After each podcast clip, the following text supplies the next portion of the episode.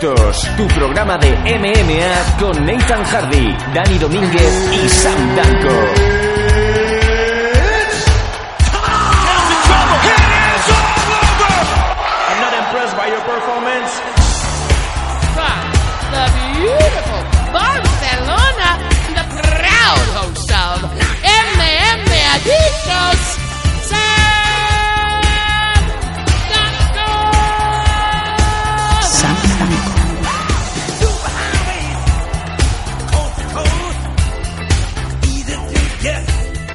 Bienvenido una semana más, MMA Adicto 159, nuevamente Nathan Hardy aquí al mando del programa. En esta ocasión no está Sandanko, está en un sitio muy divertido del que luego hablaremos. Pero lo importante es esto, ¿no? Lo importante es MMA Adicto, el mundo de las MMA, con lo mejor, también lo peor, porque no, a veces en ocasiones, ¿no? De, de este nuestro deporte, pero bueno, esto no sería un programa, sería un monólogo, ¿no? Si no estuviera aquí esta semana también mi compañero Dani Domínguez desde Canarias.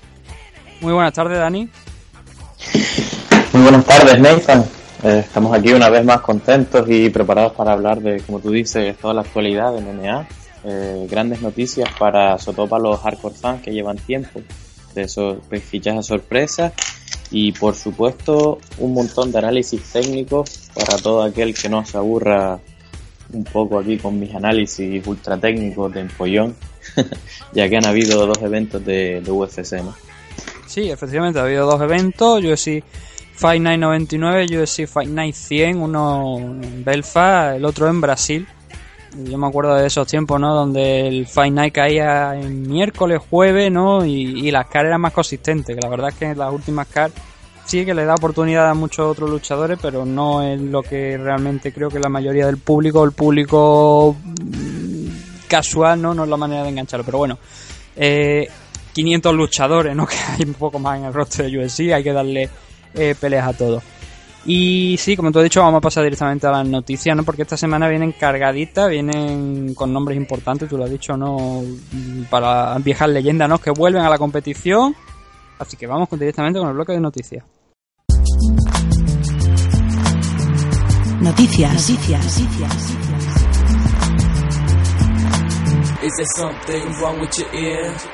Y la primera de las noticias, tú lo has dicho, ¿no?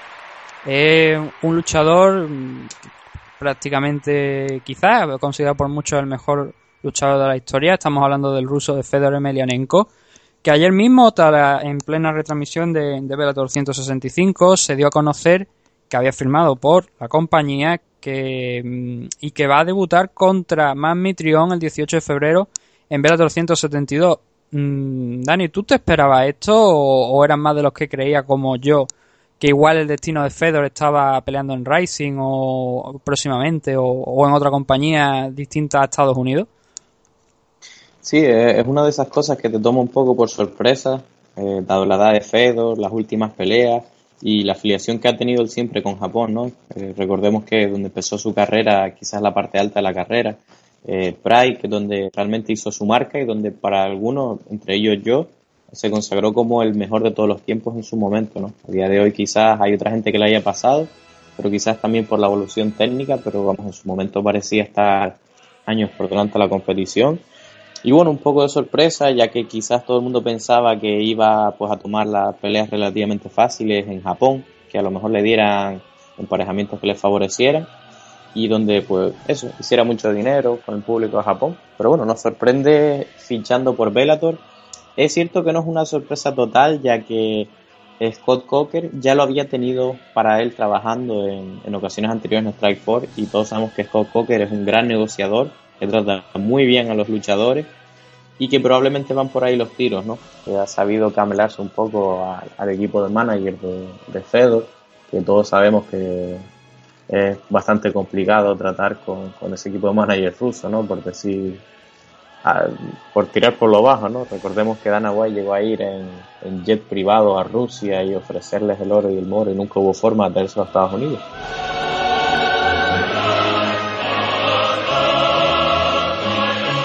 Sí. Pero, pero eso, ¿no? Celebrar, celebrar la llegada de Fedor a Bellator, porque significa que es un paso más hacia MMA de Estados Unidos. Y desde luego espero que si que cuando debute contra Magnitrión eh, lo haga en, condiciones correctas, ¿no? Y no vaya allí pasado de años y fuera de su sitio, porque la verdad que sería triste que perdiera contra un luchador como Magnitrión, que sin desmerecerlo, pues no está al nivel de uno de los más grandes, pienso yo. Bueno, la, la verdad es que la edad de Fedor ya son 40 años que, bueno, ahí tenemos a Adam Henderson, ¿no? Con 46 ha retirado recientemente. Y Anderson Silva tiene por el estilo, o sea que no es que 40 mm, años, sí, son jóvenes, pero claro, eh, ya con tantas peleas a la espalda de, de Fedor, 41 en total, más, más otras competiciones que haya podido tener también por ahí, son demasiados años, ¿no? Y resulta curioso, por ejemplo, hay, hay una anécdota de toda esta noticia de lo de Fedor firmando por Bellator, es que precisamente ese evento de Bellator 172 va a caer en el mismo sitio donde Fedor, eh, o sea, donde la racha de Fedor eh, tuvo, bueno, más que la racha de Fedor, yo creo que Fabricio Verdún fue el que puso punto y final a, a, esa, a esa racha de victorias de, de Fedor en, en 2010 con aquel famoso Triangle Choke que fue la primera vez ¿no? que veíamos perder a Fedor y bueno no era la primera vez porque ya antiguamente lo habíamos visto por, en aquel en aquel no conte, bueno, aquella derrota que hubo al principio de su carrera, porque era un torneo, era un torneo y tenían que pararlo de alguna manera. Pero sí que esta era la primera vez que veíamos al, emperador ruso pues perder de esta manera, ¿no? Sí, una, una derrota legítima, ¿no? Legítima, quizás no, no un tecnicismo que lo que ocurrió ahí, bueno, eh, está debatido. Yo para mí hasta Verdún estuvo invicto porque una cosa es que hay un torneo y tú tengas que pasar a uno y otra que conviertas un, un no conte, o lo que es lo mismo, no celebrado, en una victoria. Eso para nada debía haber sido el caso. Quizás lo mismo que John John, la, la derrota por descalificación que le han dado, y que la gente pues ni, ni se la cuenta en el récord, ¿no? pero, pero lo que tú dices, yo, sin embargo, habiendo visto las peleas de la carrera de Fedor, que creo que las he visto casi todas, no realmente casi ni el daño que haya tomado en cuanto a eso, porque quitando los últimos en los que lo han finalizado, ah, no es una persona que ha tomado excesivo daño como quizás Nogueira, sino yo achaco más bien a la motivación, ¿no? Cuando uno no, no está ahí. Y, y, Fedor es una persona que pelea para los fans, para la familia, para los managers y demás, el equipo. Y me da un poco de miedo, pues eso, que le haya metido un poco a la cabeza a pelear cuando él no tuviera la cabeza donde la tiene que tener. Y mm. eso es lo más peligroso, ¿no? Si tú no tienes las ganas, no tienes la motivación, mejor que no te acerques a los tragos, ¿no? Y la, la duda es esa, ¿no? El estado de forma en el que va a volver Fedor, porque ya vimos que aquella pelea contra Fabio Maldonado estuvo llena mucho de, con mucha polémica, que si alguno de los jueces tenían intereses y eran conocidos de Fedor y, o, la organización central y hubo polémica con aquello. Sí, hubo polémica la forma de, de juzgar la pelea en cuanto a rendimiento, aunque, o sea, a mí esa es una pelea que me gusta ver un poco la parte positiva en cuanto que Fedor estuvo muy, muy malmente herido, ¿no? Estuvo en un punto ahí y, lejos de, dar un paso atrás, de, retirarse y demás, lo que hizo fue tirar hacia adelante, recuperarse y volver en los últimos asaltos. Con lo cual a mí me dice que el corazón lo sigue teniendo en su sitio, ¿no?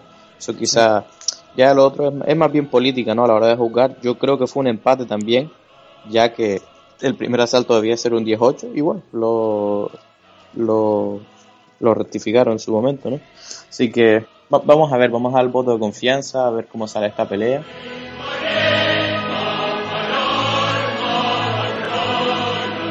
Y, y Bellator con grandes cosas, ¿no? Aquí tenemos también 165, que tuvimos la oportunidad de ver a Chandler pelear, defender su título contra Ben Henderson que recordemos que fue campeón muy dominante de UFC en su momento, ¿no? ¿Tú qué esperabas ver en esta pelea?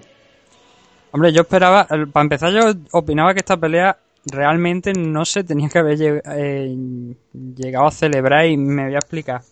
el último combate de Benson Henderson fue contra Patrick Freire y Freire se tuvo que retirar por, por una lesión en mitad del combate. Eh, entonces, mm, teniendo en cuenta ese, ese, detalle, ¿no? Que se retira con una lesión, eh, automáticamente Bellator decidió, como aquel enfrentamiento era para darle un retador a Michael Chandler, pues le dieron este combate a Benson Henderson. Yo creo que no era lo adecuado por lo que te digo, porque una, una lesión de, de Patricio Freire, que tampoco es que lo estuviera pasando demasiado mal en el combate, y era casi como eso, era regalar una oportunidad a Benson Henderson. hubiera preferido una revancha entre Freire y Henderson para determinar un, un retador pues más legítimo, ¿no? Que no, no haya ganado por una, por una lesión del rival. Y, hombre, la, los últimos, tú has dicho que, que, había sido dominante en los últimos años cuando fue campeón de USC, pero... Sí, eh, tuvo dos o tres defensas en, eh, en quizás junto con 66 kilos, la división más fuerte que hay de todos los tiempos, le pesa que le pese, que es 70 kilos. Eh, le ganó a grandes como Dan Hender, perdón, como este Frankie Edgar, le quitó el título a Anthony Pettis, que en su momento parecía imbatible, finalizando. no, perdón, fue al revés, fue, fue Pettis el que le quitó el título a él. Ah, pero Sí, yo entiendo lo que tú dices, el hecho de que fuera una victoria por lesión, pero realmente esa, o sea, esa persona, más que al ser lesión iba a tardar mucho en estar eh, apto para volver a pelear, es cierto que Chandler es una persona que tiene muy, muy alto nivel, que siempre está a las puertas de ir a UFC o no, y si no lo mantienes ocupado con el mayor talento que puedas por el título, pues, pues es lo que puede pasar, ¿no? Hmm. Y lo que quería decir sobre lo de Benson es que también la verdad es que su carrera en Bellator mm, hasta este punto no está siendo lo más lo más espectacular del mundo. Claro, llegaba a, a Bellator y tú dices, oye, Benson Henderson han firmado, por fin Bellator ha firmado un hombre grande, ¿no?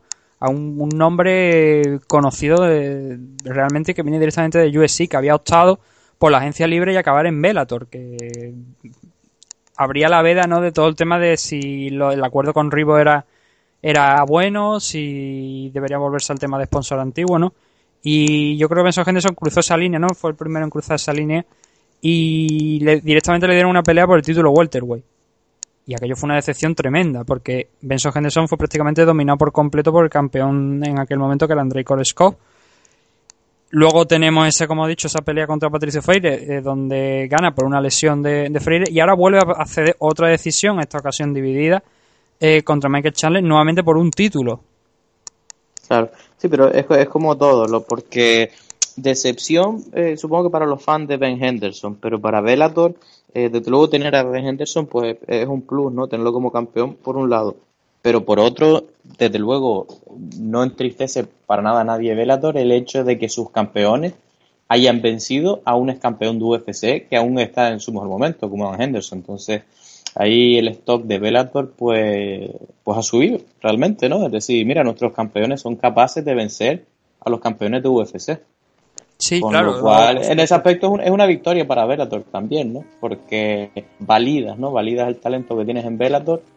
Y bueno, tener a Benson de campeón hubiera estado bien, pero tampoco es el mayor vendedor de tickets, así que si lo miras por ese lado, pues no, no sale perdiendo tampoco Bellator, ¿no? Salen reforzados sus campeones, ¿no? Y el nivel. Sí, no, no sé, realmente no lo decía por la parte de de, de Bellator en, en, general, que yo creo que sí, obviamente una pelea, aunque no gane, Benson Henderson sí que ha levantado interés, ¿no? El público de USC que conozca a Benson, pues sí que a lo mejor en vez de optar por uno de los dos eventos, pues acabó optando por el, por el por Velator.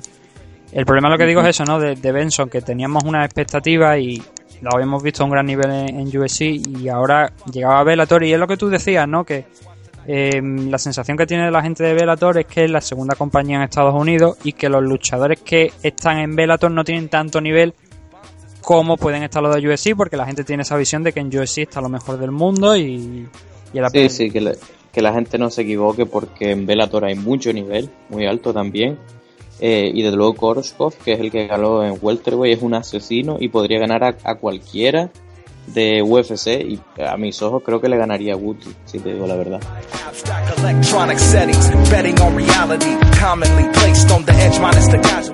pero bueno, es como todo, es, llamar la atención, ¿no? Y, y, bueno, a colación de eso, llamar la atención, ¿qué te parece el debut del hijo de de Kevin Ferguson para descanso.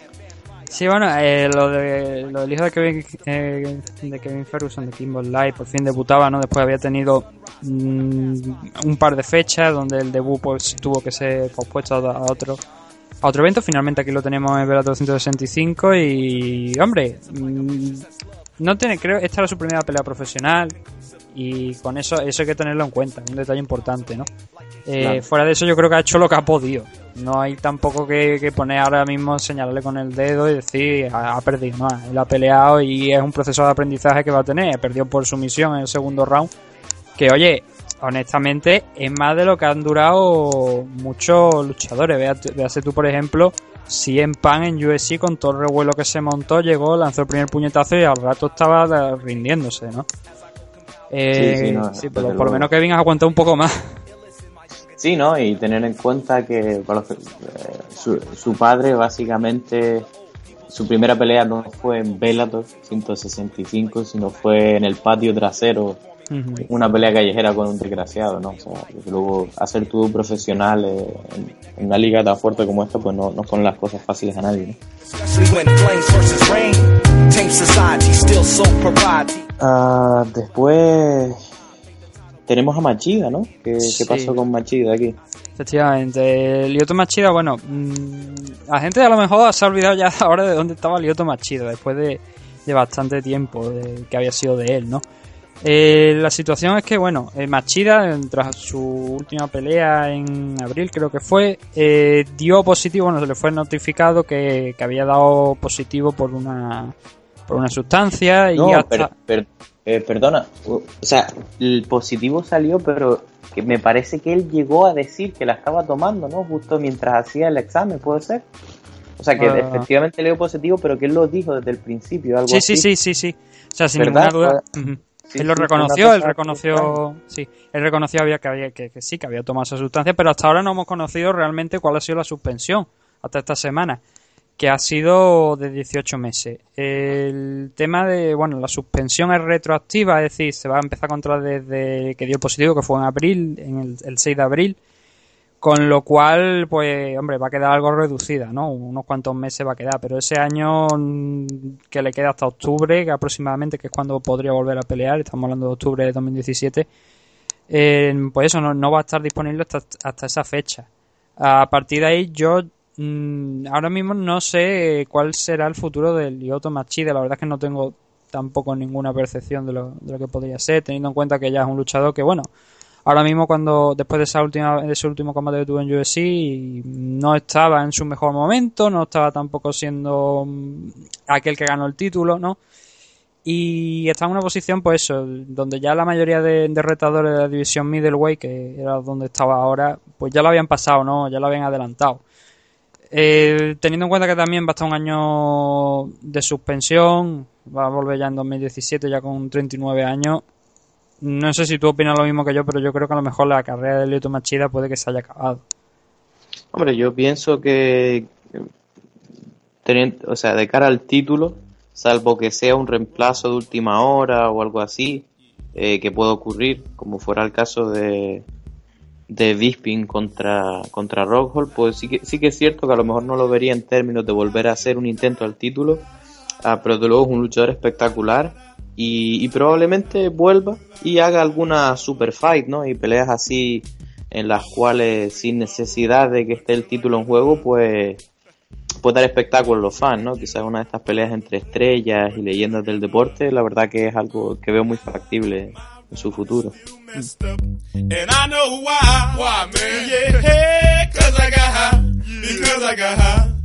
Y yéndonos también a otra noticia de otro luchador de UFC, que este sí que más, este mucho más conocido, este sí sabemos dónde está, ¿no? Porque básicamente le falta un, un, un letrero de neón sobre la cabeza, estamos hablando de Conor McGregor. Eh, Conor McGregor que ha vuelto a sacar eh, el tema de, de, lo de, de, ese posible enfrentamiento con Floyd Mayweather. ¿Qué es lo que es lo que se ha dicho esta última semana? Porque la verdad es que se dice mucho, no siempre de Conor, pero parece que ahora mm, incluso hasta Mayweather ha, respondido a, las palabras de Conor. Exacto, los rumores están cogiendo fuerza porque Mayweather ya, ya había, y para aquellos que no estén puestos en el mundo del boxeo, es, es, quizás uno de top 3 o directamente el más grande boxeo de todos los tiempos. Tiene un récord de 49 victorias y 0 derrotas, el único imbatido. Eh, le ha ganado a Pacquiao, a Canelo, a prácticamente todos los, los grandes de, la época de boxeo, ¿no? de los, pocos que dan ahora mismo. Y, está retirado, el teoría está retirado, pero dice que, sí que volvería a hacer esa pelea número 50 contra una superestrella y, en un gran pay-per-view, no, un espectáculo, porque quizás su última pelea pues fue un poco... no, no tuvo la aceptación que debería tener. Y es una pelea posible lo siguiente, eh, Mayweather, a pesar de que está retirado, él no participa en una liga como UFC, en la que haya mucho politiqueo, sino que él tiene su propia empresa de eventos es decir, Mayweather no tendría que depender de nadie que hiciera esta pelea. Él puede crear eh, sus propios eventos y peleas, con lo cual eso es un plus. Él directamente podría decir, esta pelea se hace porque la hago yo. Y en el caso de Conor, eh, esta pelea se ofreció en su momento, él dijo que quería el mismo dinero. Y el rumor está tomando fuerza porque se rumorea que Dana White ya, se ha metido en, el tema, ¿no? Como que ha habido cierto contacto con Floyd Mayweather, con su productora, y que podría ser una realidad. Podría poner uno de los más grandes de MMA contra el más grande de boxeo y yo no me voy a quejar desde luego si esta pelea ocurre. Y mirándole el, enfrentamiento, Mayweather contra Conor, que bueno, hay que tener en cuenta que Conor no vuelve hasta um, verano de 2017, hablamos finales de mayo, principios de junio. Vamos a dejar correr rumbo a lo mejor pelea en, en, en Europa, en España, ¿no? Que fue lo que se dijo en verano de 2017.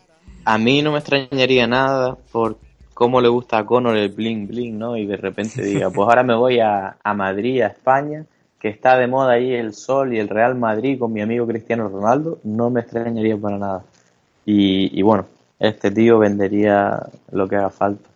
volviendo, la pelea, pues, volviendo, a lo del enfrentamiento de Conor y pues, tú realmente eh, yo he visto pues, varios combates de, de, de Mayweather no es que sea un fan de un gran fan del boxeo, ¿no? Y tampoco haya seguido mucho la carrera de, de, Mayweather, pero poniendo en balanza lo que hace Mayweather con ah, lo que hace Conor, yo no sé si sería si Conor realmente podría tener opciones de mm, de ganar a a Mayweather. Yo no sé cómo lo ves tú, pero a mí la verdad es que no me parece un combate que sí que se puede dar, pero no me parece por el por dinero sí pero por ganar realmente tengo mis dudas. Tengo una, y una duda grande realmente si, si Conor puede, puede vencer ese enfrentamiento. Sí, no, desde luego. Si es lo que dice todo el mundo, si fuera en MMA, Conor mata a Mayweather y si es en boxeo, que es la única posibilidad, pues Mayweather tiene todas las de ganar. La gente dice que no es un gran noqueador, eh, porque se centra más bien en una defensa que es casi imposible tocarse.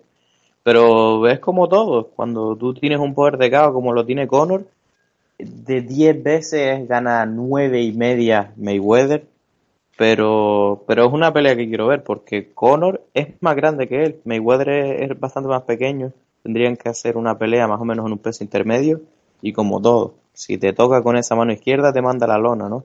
Pero mucho, mucho trabajo tendría que hacer en la rueda de prensa de calentarlo para que saliera al cruce en vez de salir inteligente para que eso ocurra, ¿no? Mm, y bueno, yo es que, es que yo creo que Mayweather es inteligente. O sea, yo creo que aunque sí, no, empiece, empieza a calentarse la boca, eh, Mayweather yo creo que tenía suficiente experiencia como para dejar que se le caliente la boca, que se le caliente también él, pero luego a la hora de pelear en el combate, eso es otra cosa, otro mundo totalmente distinto y ahí mm, sí, sí, muchísimo es, que es, lo que tú dices, es otro deporte es mucho más limitado, con no le gusta ser un poco más variado con los golpes y tal. Y, aparte que, claro, es que no, no es lo mismo. La, el pararte, el quedar, el subirte a, un ring de boxeo para pelear en boxeo, no es lo mismo, claro, porque tiene, tiene lo que, lo que tú dices, ¿no? Es otro deporte distinto. En MMA, sin duda ninguna, Conor seguramente le ganaría. Eh... No, no, dije que lo mata, no que le gana. la primera muerte en MMA, que es muy diferente. Pero en boxeo es eso, ¿no? Tiene, tienes que, entrar de otra manera, ¿no? Y claro, Conor estará más adaptado. Obviamente yo creo que Conor tiene un, grandísimo striking, posiblemente de los pesos pequeños de, de UFC sea el mejor. Pero claro, está en territorio de un boxeador que lleva, tú lo has dicho, creo que son 48 combates, me parece que eran. Y, 49-0, o sea. No sé, es, es, prácticamente imposible ¿no? que Conor pueda vencerle. Pero puede, puede pasar, puede, puede ser que... No, no, por supuesto, yo ya no digo que nada es imposible cuando está Conor por ahí. Digo absolutamente nada. Después de lo de él, yo ya no digo que nada es imposible.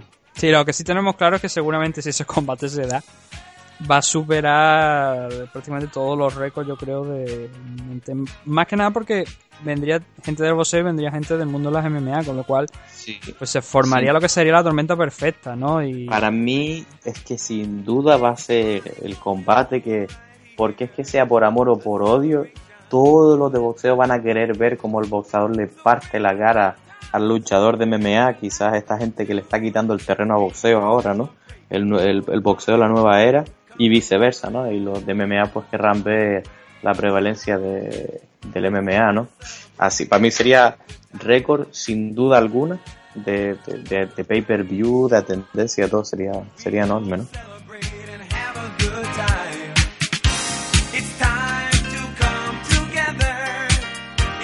Y, bueno, de cara, sí, hablando de eso, de, cara a récord, eh, 205, sin tener número final, rompe el récord actual de UFC, un récord más que rompe, de pay-per-view. El, último recuento iba por 1.650.000, pero aún no se ha acabado, ¿no? Esto, esto es masivo para la compañía y para el poder de Conor, ¿no? Sí, lo que ha dicho Dana White es eso, ¿no? Que había pasado ya el millón sesenta y cinco que había hecho eh, UFC 202, que era el día contra McGregor, el segundo, y que seguía subiendo, con lo cual eh, hay que esperar todavía a ver qué es lo que, cómo queda eso, ¿no?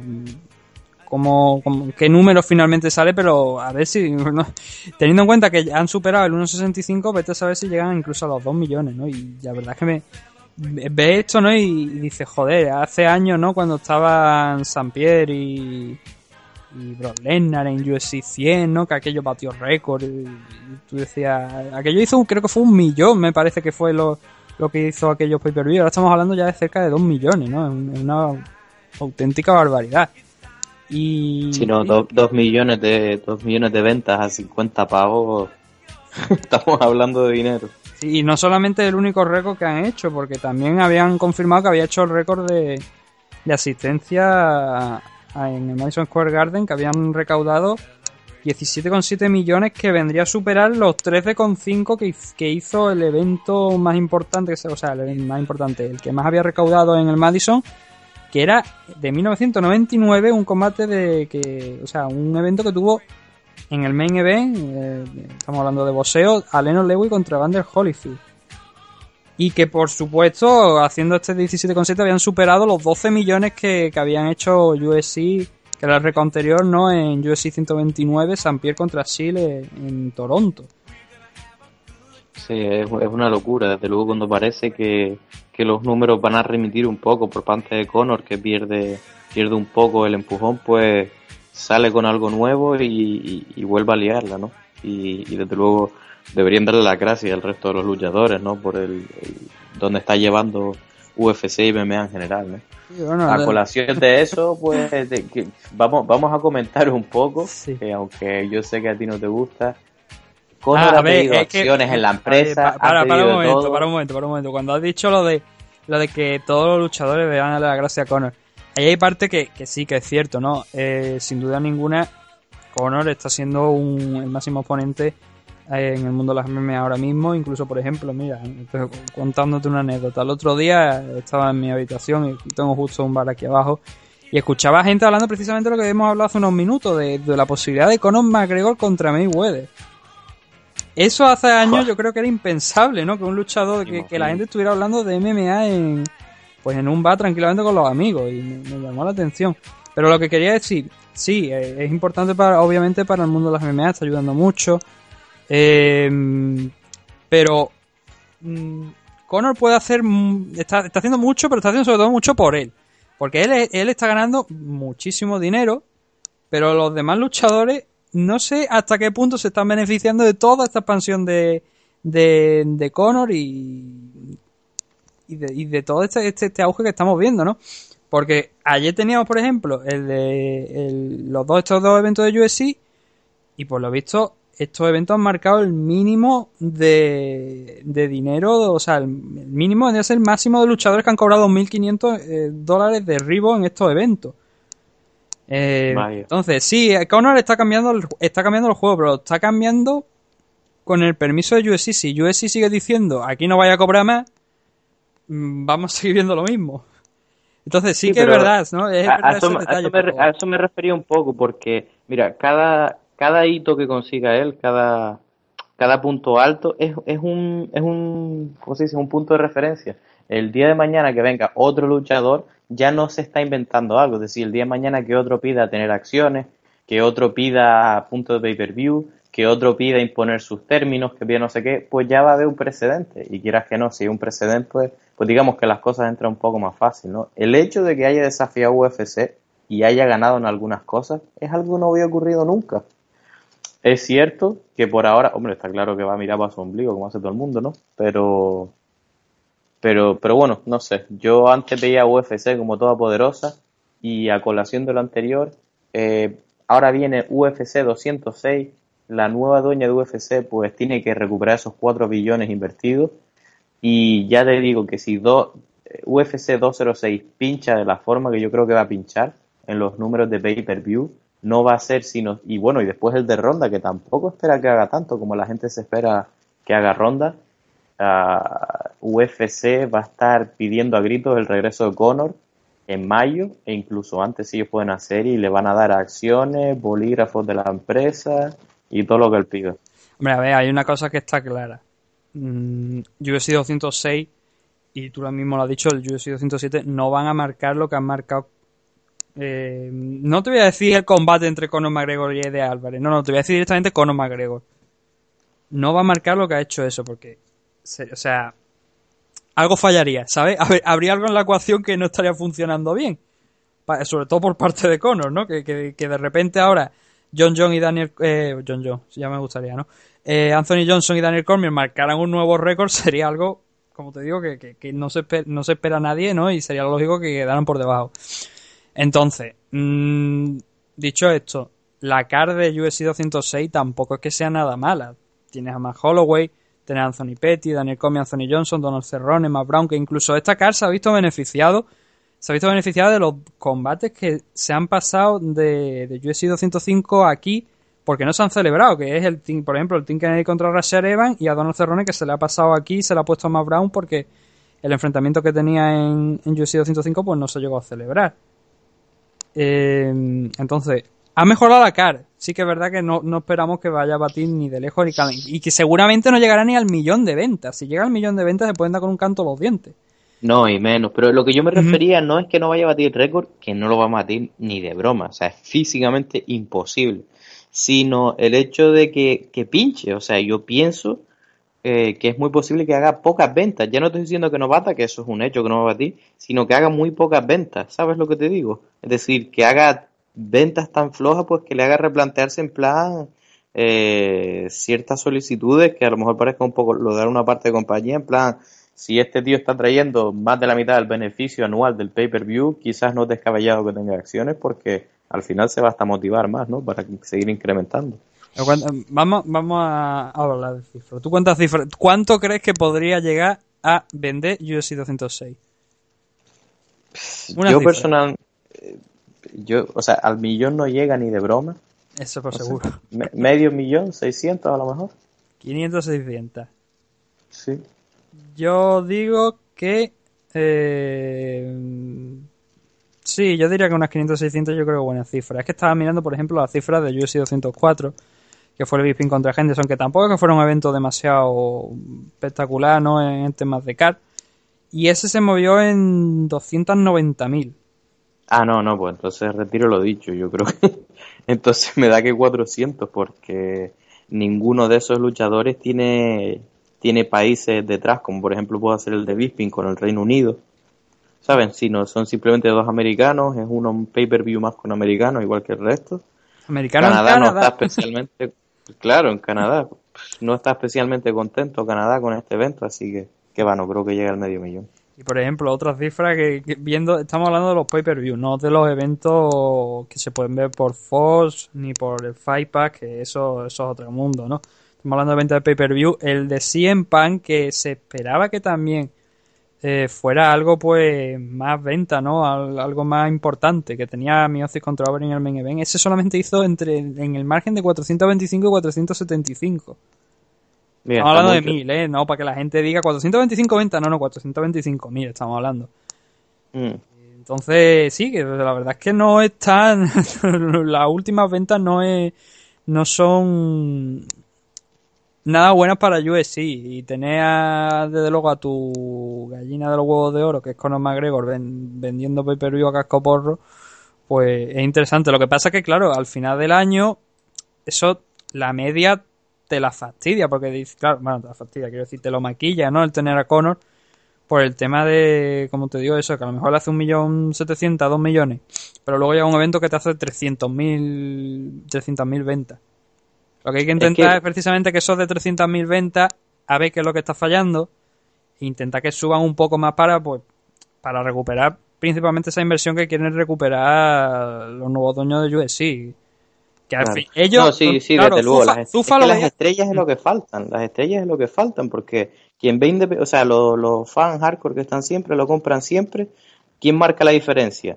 Eh, pues los gente que no son los habituales y los habituales, pues quien le, quien le captura, quien hace que vende es las estrellas como Cono, que salen fuera del círculo de FC y si, es que si no tienes números, como por ejemplo, eh, sacaron el otro día en Sherdog eh, una estadística que en el 2015 o 2014 creo que fue, Conor solo hizo más del doble que el resto de los pay-per-view de UFC. O sea, para que, para que te hagas eh, una idea de los números, no es que hiciera más que la otra mitad, es que hizo más del doble de la otra, del resto de UFC. Eso es una auténtica locura. Eso es básicamente que la locura que dijo él, que esta compañía valía 4 billones por él, no sea una locura para nada. Porque ese fue el año que tomaron de referencia. Sí, sí, sí, que si te miras nada más que con los dos últimos eventos que te, que te acabo de decir, eso hacen un, casi un total, bueno, un poquito menos de 300.000, o sea, 700.000, 800.000, si me apura a lo mejor, porque no, son 3 millones, exactas. Eh, frente a un millón sesenta y cinco que tenemos que, o sea, de base, porque sabemos que ha superado, no sabemos cuánto ha llegado el, de UFC claro, es que, es que va a llegar casi, o sea, unos 65, o sea, tendrá 3 millones y medio más o menos con dos eventos este año, que me parece que él hizo tres sin contar el tercero, tiene mucho más que el resto de este año, es que es una auténtica locura. Mm. Y bueno, estaremos ahí al tanto, ¿no? De lo que pase con, con, con Conor y desde luego de ese dato a ver cuando salga para, para decir, vamos a ver a cuánto se ha ido, porque yo creo que a lo mejor llega incluso a más de los 2 millones y eso sería un récord importante de verdad. Una auténtica locura y desde luego estaremos mirando.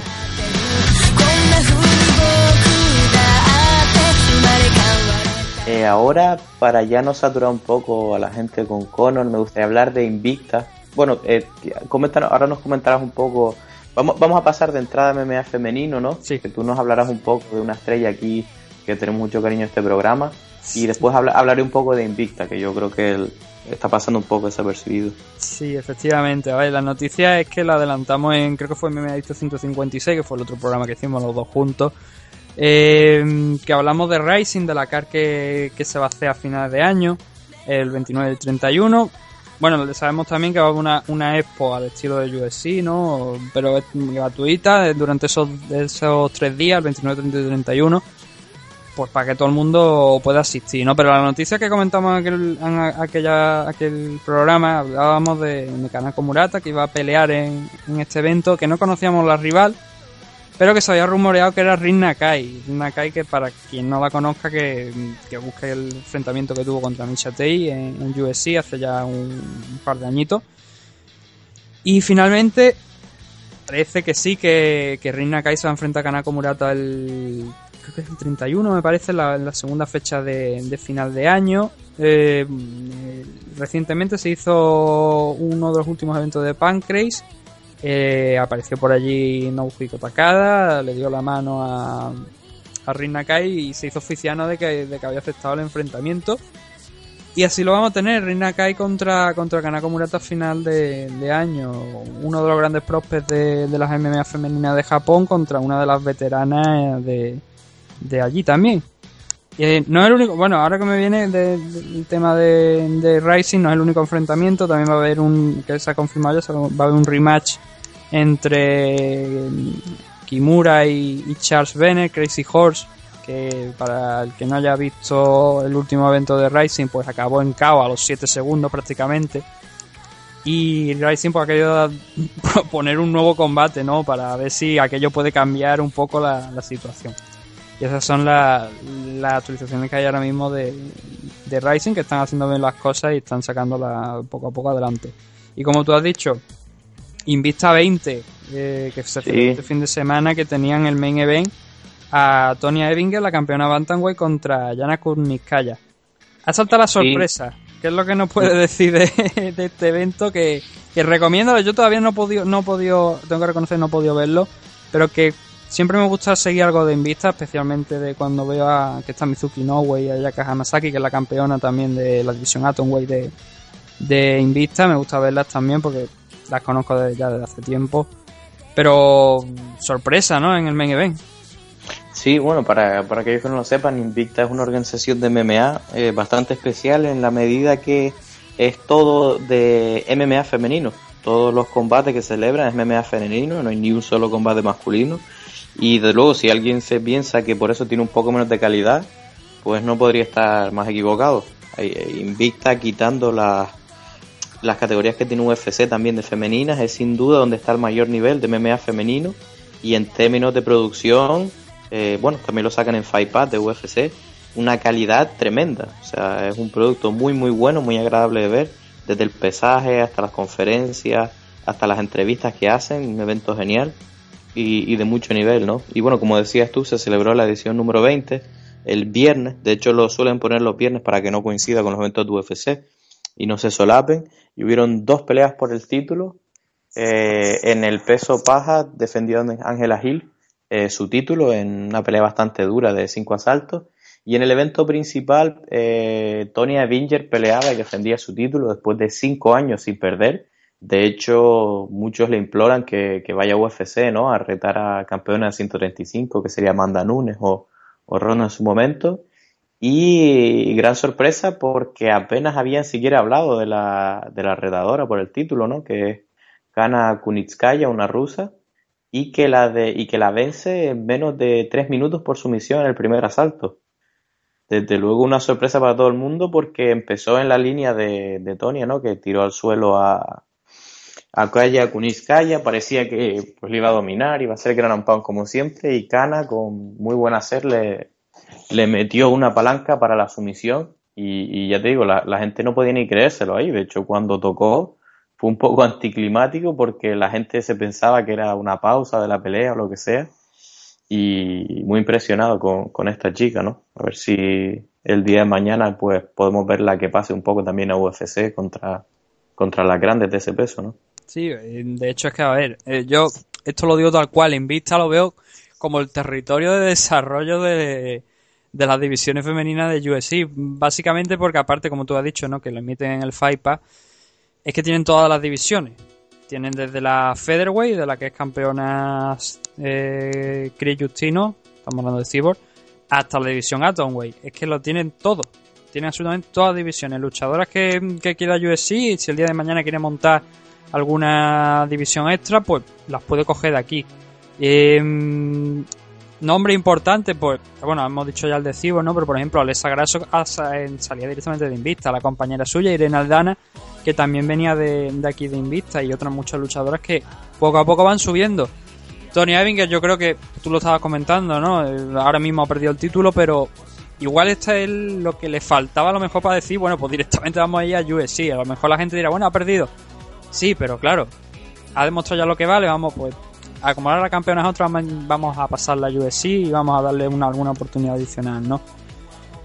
Y entonces eso, ¿no? Recomendado la verdad ver Invista porque es lo que tú dices, ¿no? En las MMA femeninas también muchas, se habla mucho de Ronda Rousey, se habla mucho de, bueno, también del retiro de Michelle de Johanna, pero lo que vemos en UFC realmente es una cosa muy pequeña para lo que es todo el mundo de las MMA femeninas e Invista yo creo que está haciendo una grandísima labor elevando todo el producto. Sí, desde luego, como tú dices, tocando todos los mercados. Está sí que tiene alguna, obviamente, nacionalidad base Estados Unidos, ya que es donde se celebra, pero tocando todos los mercados, incluido mm. Japón, eh, siendo japonesa una de las campeonas. Y muy, muy buen producto. La verdad que es agradable de ver, eh, desde los comentaristas hasta la calidad de producción muy muy bien como alternativa si están buscando algún otro producto de calidad así y gratis en Fight para aquellos que lo tengan, muy muy buena opción. Bueno, con esto vamos a pasarnos al primer corte. Mm, Después volveremos con esos análisis de USC Fight Night 99 UFC Fight Night 100. Dos eventos mismos día, tiene cojones. Acaba saturadísimo, la verdad. Sobre todo si te lo ves de abajo hasta arriba. Y en unos segundos, como he dicho, volvemos aquí en MMA Adicto 159.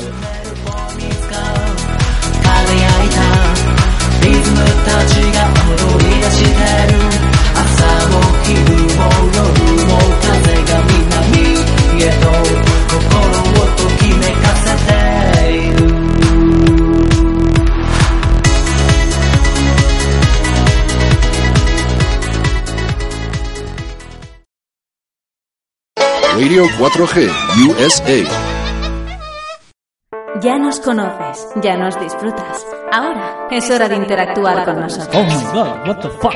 What the fuck? Síguenos en Twitter en arroba losdanco, también en facebook.com barra losdanco o contacta con nosotros en el correo losdanco arroba hotmail.com. Estáis muy enfermos, oyentes de los Dan. Me está poniendo la perra esta, vamos, que le iba a susurrar en el oído, vamos, te iba a pegar una follada ahora mismo que te ibas a acordar toda tu puta vida. Nadie te ha Los Dancos, humor fino, corto fino que te pone a soñar. Vamos, te voy a dar el bajón. Háblame de tu nuevo libro.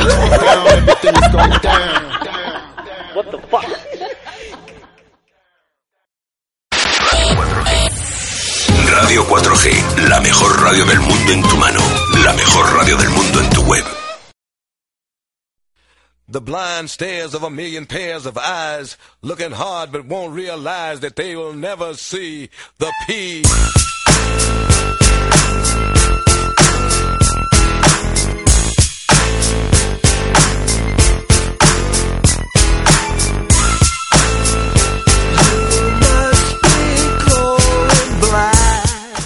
Y ya estamos de vuelta en MMA Adicto 159. And lace my bitches with Don figures. Real niggas fingers on nickel plated non triggers. Must see my enemies defeated. I catch them while they coked up and weeded open fire. Now them niggas bleeding. See me in flesh and test and get your Y como de costumbre vamos a recordaros la vía de contacto a la que nos podéis mandar correo, mensajes, lo que os dé la gana. Ahora voy a comentar una anécdota que surgió ayer también con esto de, de enviarnos mensajes, ¿no?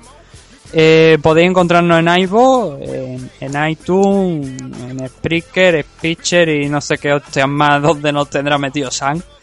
Eh, también nos podéis escuchar todas las semanas en Radio 4G, La Pelota FM, eh, Cadena Tu Radio y no sé qué. ra- estamos en todos lados. Vosotros simplemente tenéis que poner meme adicto en, en Google y os salimos por ahí, en iVoox y en, todas, en otras muchas plataformas.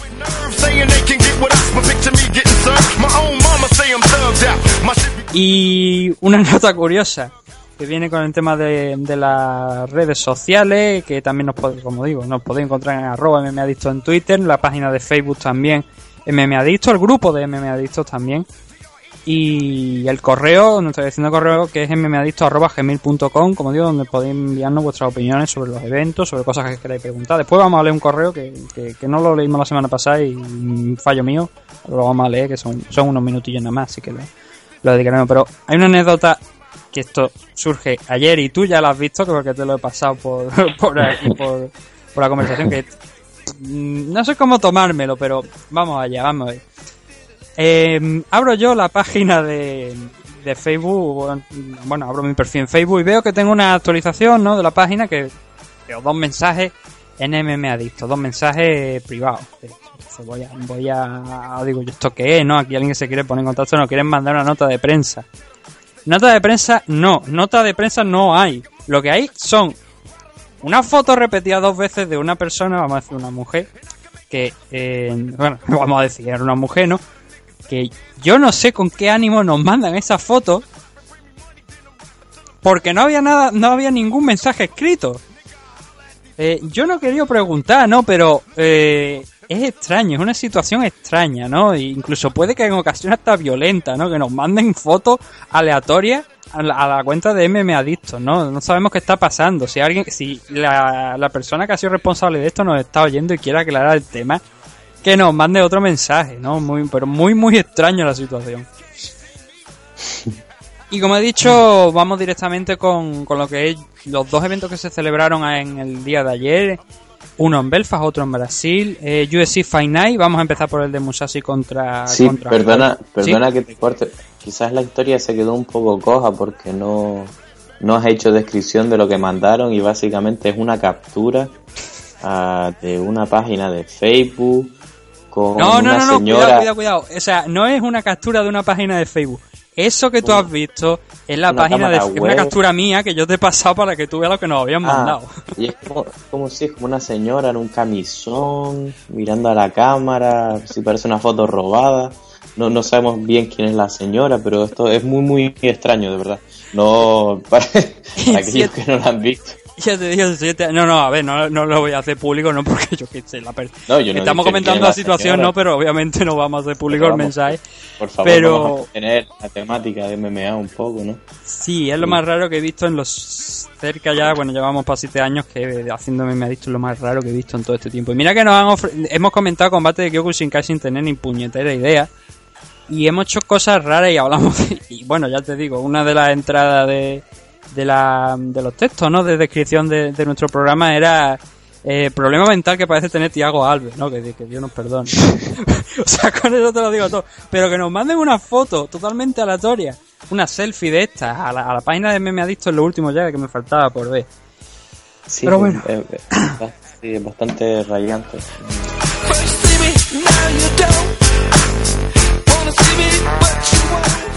Como digo, eh, UFC Fight Night Musashi contra Hold la revancha de aquel enfrentamiento que tuvieron en Japón eh, hace unos cuantos meses ya. Y vamos a empezar desde abajo hasta arriba porque tenemos dos eventos y muchos combates. La verdad que habían destacar preliminares. Este evento se celebró en Belfast en horario europeo. Se celebró aquí en, en horario europeo. Se pudo seguir en un horario decente eh, aquí en Europa, la verdad.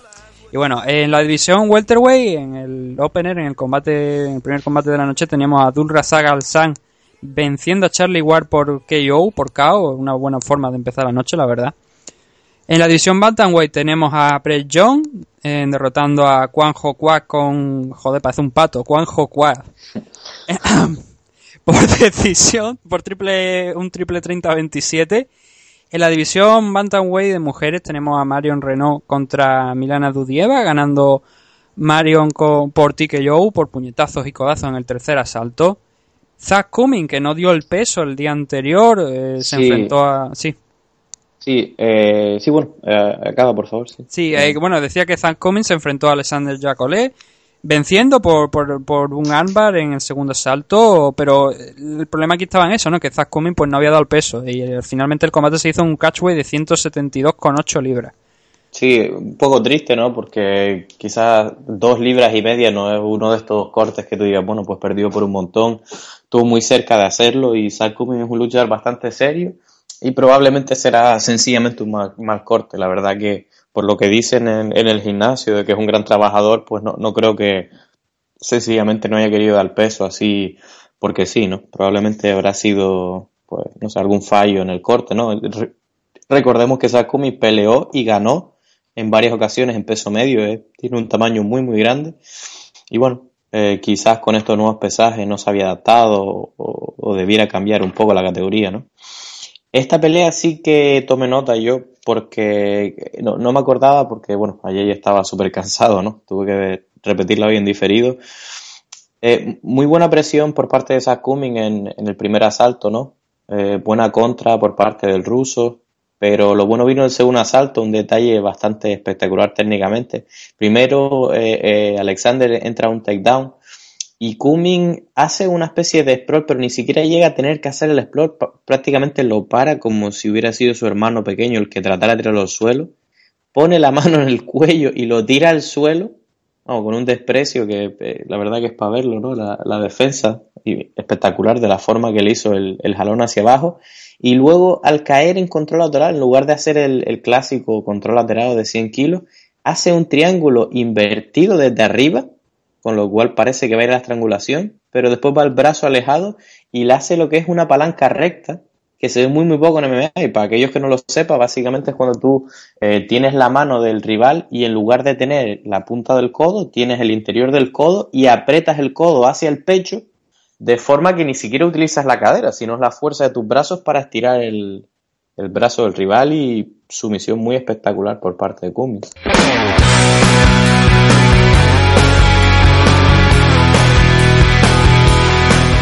La división Heavyweight teníamos a Justin Lede venciendo a Mark Gover por Real Naked Show en, do- en dos minutos, apenas dos minutos del primer round. Aquí creo que también querías comentar algo.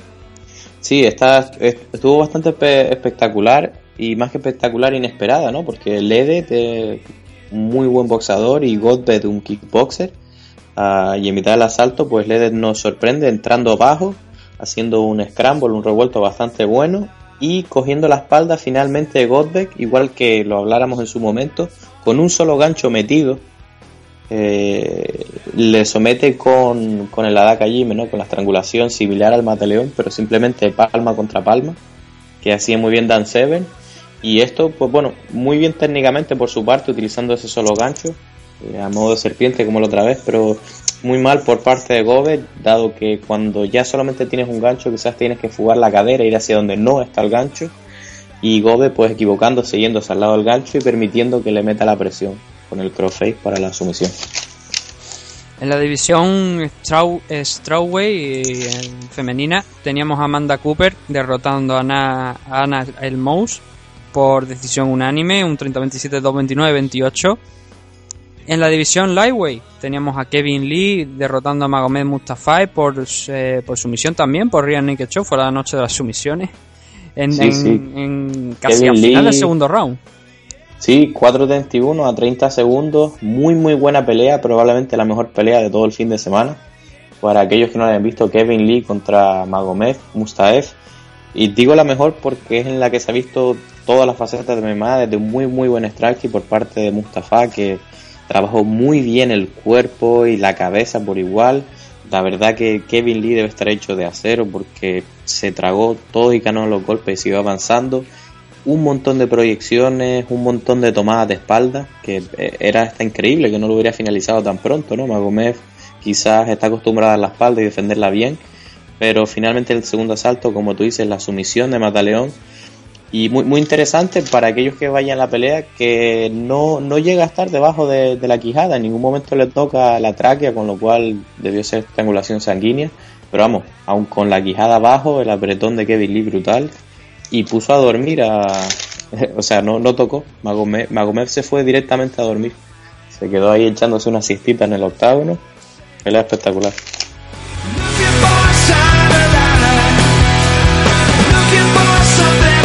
La división Flyweight teníamos a Kyoji Horiguchi eh, contra Ali Bagautinov por decisión unánime. Venció al japonés 30-27, triple 30-27. Y oye, una victoria más para Kyoji que desde que llegó a UFC ya hace dos añitos y cerca de, bueno, siete combates. eh, no, perdón, ocho combates. La única vez que ha conocido la derrota ha sido contra Demetrius Johnson y estamos hablando posiblemente del, de uno de los tres de los tres, del top 3 del ranking pound for pound, incluso, bueno, para mí yo opino que debería, deberíamos contar esto con el primero porque lleva años invicto, ah, lleva, bueno, años invicto, sin perder un combate y, y defendiendo el cinturón. Sí, eh, esta pelea, eh, muy, o sea, pelea muy disputada, dos grandes veteranos, Ali Bagautinov, Kyoji Horiguchi, los dos ya han perdido, han peleado contra Dimitrius, pero bueno, llegará un punto que Dimitrius se ha cargado toda la división y va a tener que hacer una segunda ronda y volver a pelear con aquellos que sigan ganando, básicamente. En el caso de Origuchi, pues es un hombre que tiene 18 victorias, dos derrotas, una de ellas a Dimitrius, y ya con esta hace tres victorias muy importantes y bueno, supongo que con uno o dos más pues puede estar eh, tocando ya en la puerta del título, ¿no? Sí, el- el- lo que pasa que es lo que tú has dicho, ¿no? Que, mm, es que ha perdido. O sea, eh, Demetrius ha ganado prácticamente con toda la división y lo que le queda es o subirse a la división Bantamweight o, o hacer una segunda ronda. Es que no le quedan retadores. Es absurdo lo del nivel de, de Demetrius Johnson y la verdad, el poco, la poca relevancia que parece que tiene muchas veces para los aficionados. En la división middleweight ya cerrando esta card preliminar de que se retransmitía en el UFC Fight Pack, que bueno, realmente la main card también se retransmitió en el Fight Pack, pero esto era la preliminar, teníamos a, a Jack Marshman venciendo a Magnus Cedenblad por TKO eh, en dos minutos a mediados del segundo round. Perdón, a mediados del segundo round eh, en tres minutos. Sí, pelea muy interesante, muy movida en términos de striking. Ah, nada que resaltar así técnicamente, salvo quizás el final. Eh, el hecho de que este eh, Ma- Marshman eh, tira muy muy buenas combinaciones.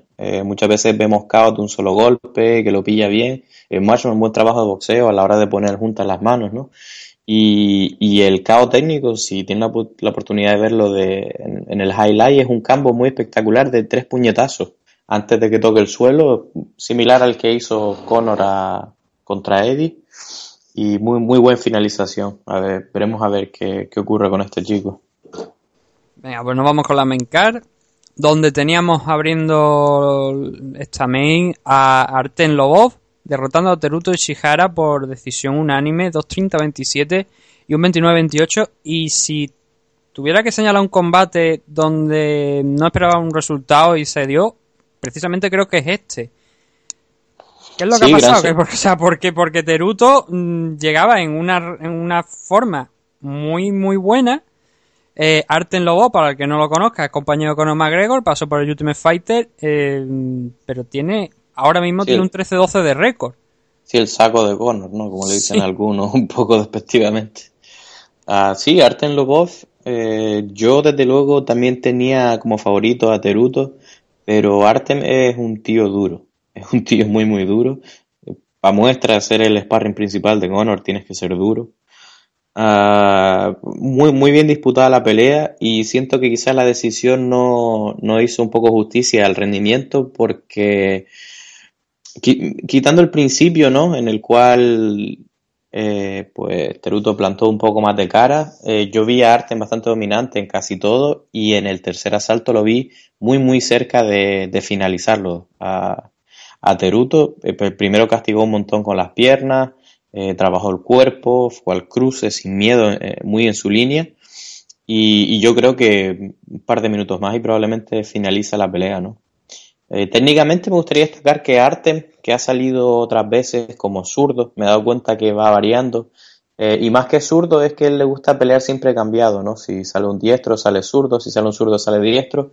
Y esto pues me demuestra que lo que le gusta es el trabajo ese de estancias cambiadas, con el que él, que tiene los brazos extremadamente cortos, o sea, tiene un alcance muy, muy, muy cortito para el peso y en general, eh, es una forma más sencilla de llegar a la quijada del otro, ¿no? Porque tienen, el, el jab se anula, que es quizás lo que más plantea problemas cuando alguien es más largo, y, y puede jugar esos directos grandes que le gustan a él ir al cruce, ¿no?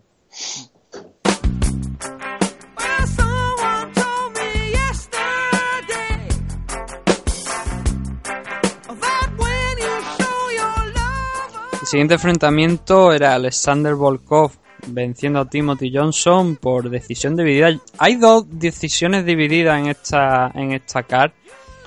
Una es esta, la otra la del siguiente enfrentamiento. Pero los jueces te preguntas hacia dónde estaban mirando. Porque dos jueces dan 29-28 para Volkov y uno da 27-30 a favor de Timothy Johnson. ¿Tú Mm. crees, o sea, ves que realmente Timothy Johnson mereció el 27-30 o crees que se han equivocado totalmente? A mí me parece un, bastante locura darle los tres asaltos por vencidos a Timothy Johnson porque independientemente del criterio que tú estés imponiendo, la efectividad siempre es lo que cuenta e incluso, incluso cuando Timothy acertaba, eh, Volkov tenía un detalle técnico muy muy muy bueno que se utiliza en K1 o en Muay Thai y es el hecho de que siendo el luchador más alto, cada vez que iba a boxear o tiraba combinaciones del otro, se hacía hacia detrás y contraba con la, con la rodilla al cuerpo, ¿no? Esto hace muy muy difícil, primero, que acierte con fuerza los golpes y que después de los golpes venga una proyección, que es algo que le gusta también a, a Tim Johnson como luchador, ¿no? Yo personalmente pienso que Volkov fue más efectivo, a pesar de que en el segundo Johnson metió la presión y quizás pues le pudieran dar ese asalto, ¿no? Porque lo tiró. Pero el primer asalto y el tercero debería ser una victoria 29-28 relativamente clara para Volkov. Y a mí lo que me llamó la atención de esta pelea era el aguante de Volko, que bueno, en uno de los golpes, como tú dices, un uppercut lo manda directamente al suelo, pero ha- había otros golpes que se lo comía directamente sin girar la cabeza un poco, sin Mm. hacer además de quitarse, simplemente se comía los golpes de lleno.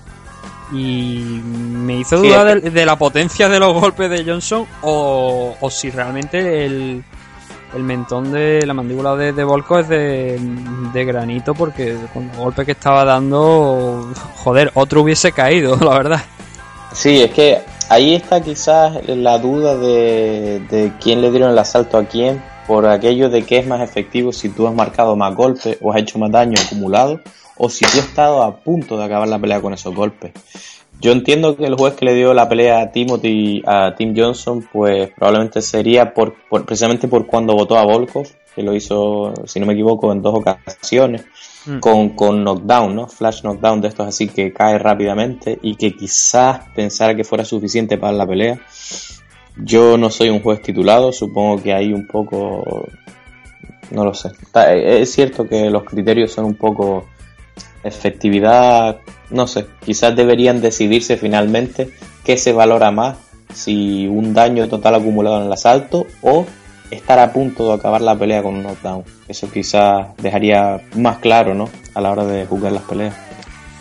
Y el Comain Event de la noche, precisamente ese otro combate que he dicho que, que me llamó mucho la atención, la decisión de los jueces. Teníamos otra decisión dividida del escocés T-Ray venciendo sobre Ross Pearson. Y nuevamente uno de los jueces... Pero yo creo que aquí tiene todavía más delito, ¿no? Porque antes, bueno, teníamos ese 29-28, pero aquí tenemos que le dan 2-30-27 a Stevie Ray. Y Ross Pearson se lleva otro 27-30 a su favor.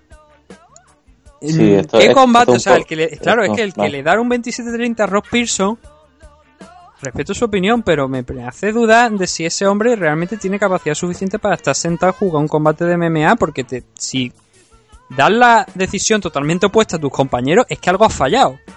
No, yo creo que cuando le dieron los nombres, eh, no le dieron fotos de quién era Ross Pearson y quién era Stevie Ray.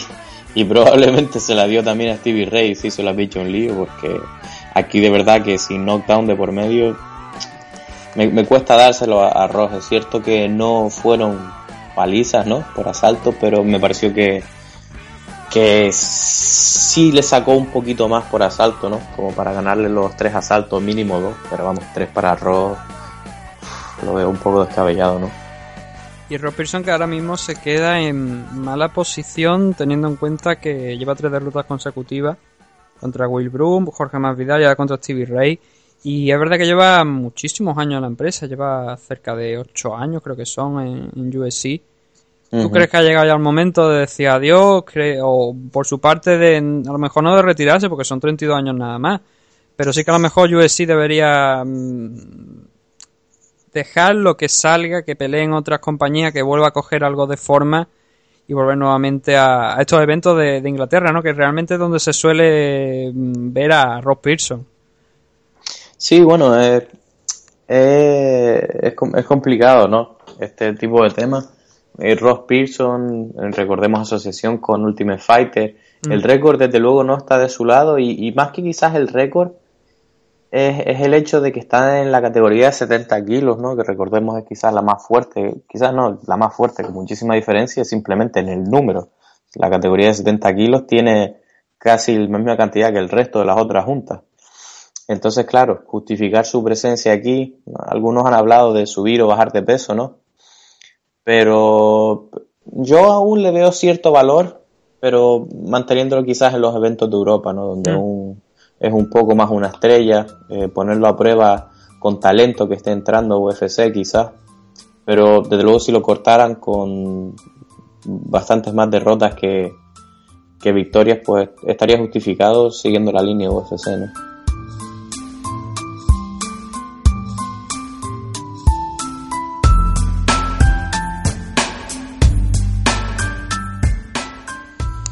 Llegamos ya por fin al main event de, este primero, de este primero de los dos eventos que teníamos. Gerard Musashi eh, enfrentándose a Uriah Hall en la división middleweight.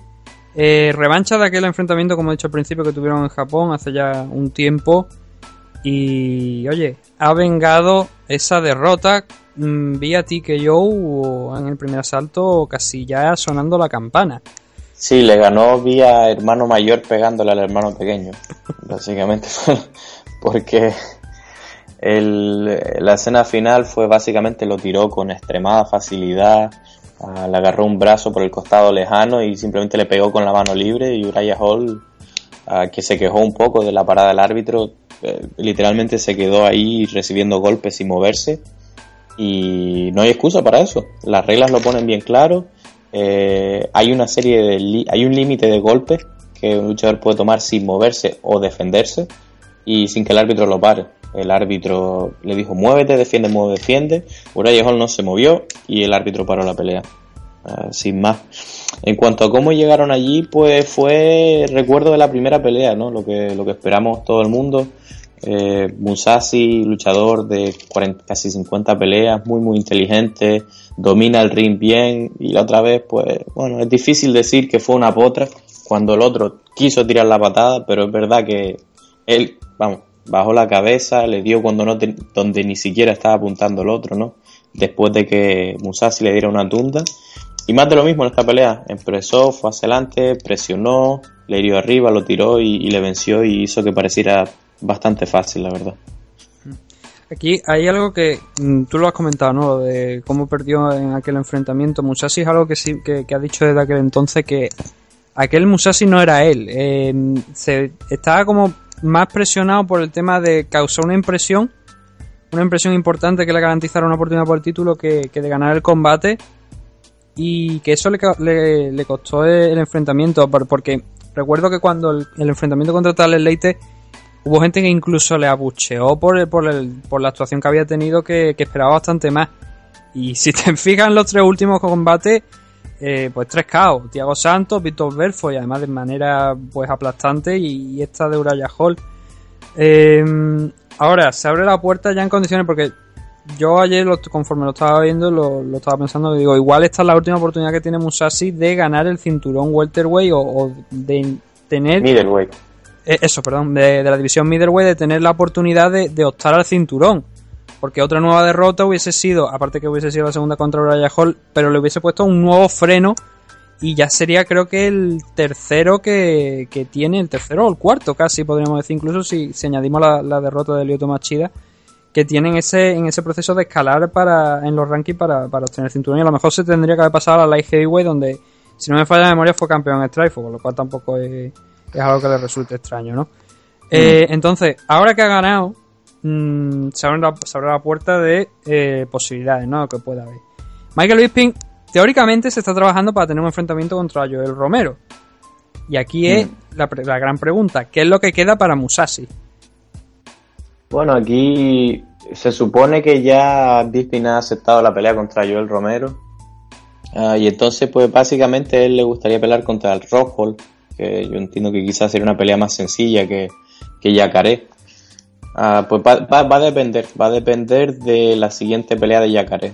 Si Romero ya pelea por el título, pues yo no tengo ningún problema con que Musashi pelee por el título. De hecho, creo que podría ganar a cualquiera de los top 5.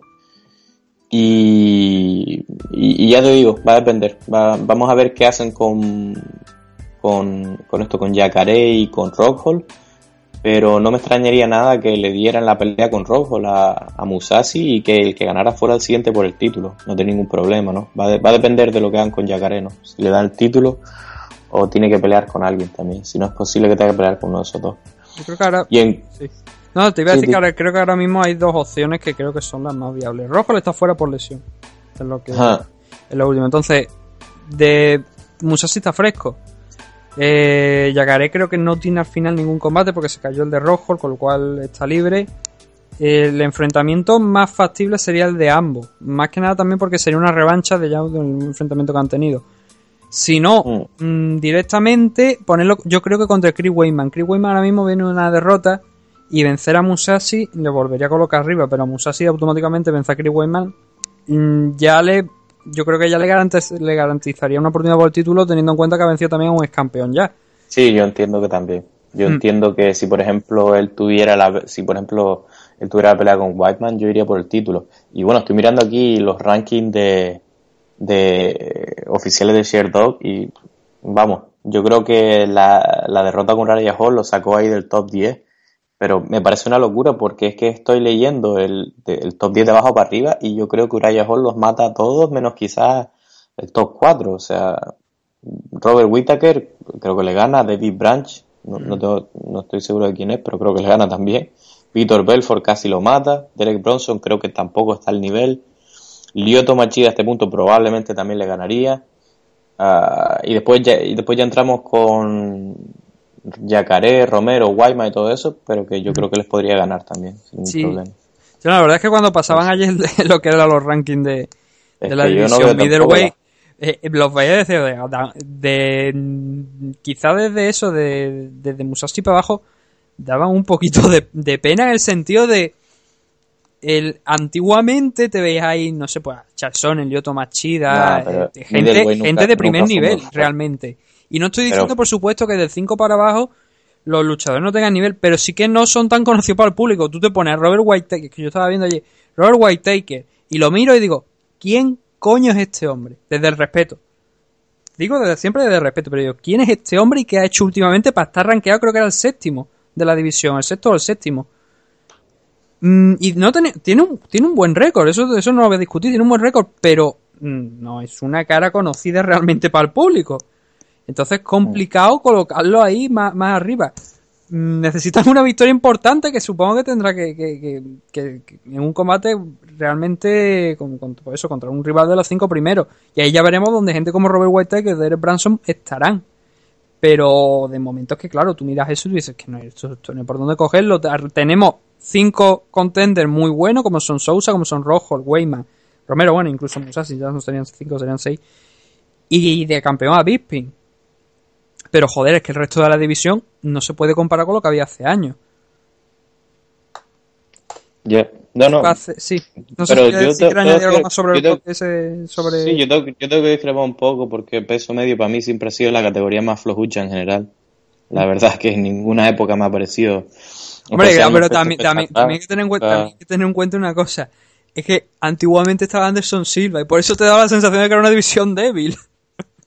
Claro, sí, quizás es, es posible que sea la percepción, pero bueno, los números no engañan. Es una de las categorías que tenían menos cantidad de luchadores. Y bueno, cuando tienen menos cantidad, pues mm, simplemente por regla de que eh, entre más competición, más nivel hay, pues vamos, era de las más flojuchas que había. Lo, lo siento, le pese al que le pese, que mire el número de luchadores que había.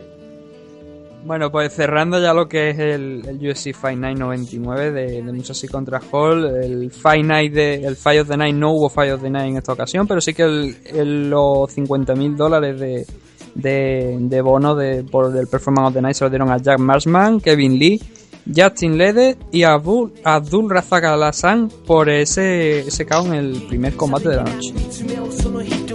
その人にためらわず見とれる瞳君は翡翠の天使羽を隠しておしゃれに全身から出す喜びの王がたとえ旅人 Y ahora ya cogemos un avión y nos vamos directamente a lo que es Brasil, Sao Paulo, en el gimnasio de Ibira, Ibirapuera. Joder. Em, con ese Vader contra Nogueira 2, el pequeño de los Nogueiras que volvió a subirse a, a la jaula de, de USC. Y como hemos hecho en, en el evento anterior, vamos de abajo hasta arriba, tú me paras nuevamente donde quieras. Sí, este sí he podido tomar bastante más nota porque lo he visto en diferido el día siguiente. Pues vamos allá. En la división Light Heavyweight teníamos a Darren Stewart enfrentándose a Van- Francimar Barroso, ganando por TKO en apenas un minuto y medio. Sí, este combate, eh, combate extraño donde los haya, eh, básicamente eh, Darren Stewart entra, baja un poco la cabeza, le da un cabezazo cerca del ojo, donde está el hueso orbital, ah, que como sabemos se, se rompe con bastante facilidad.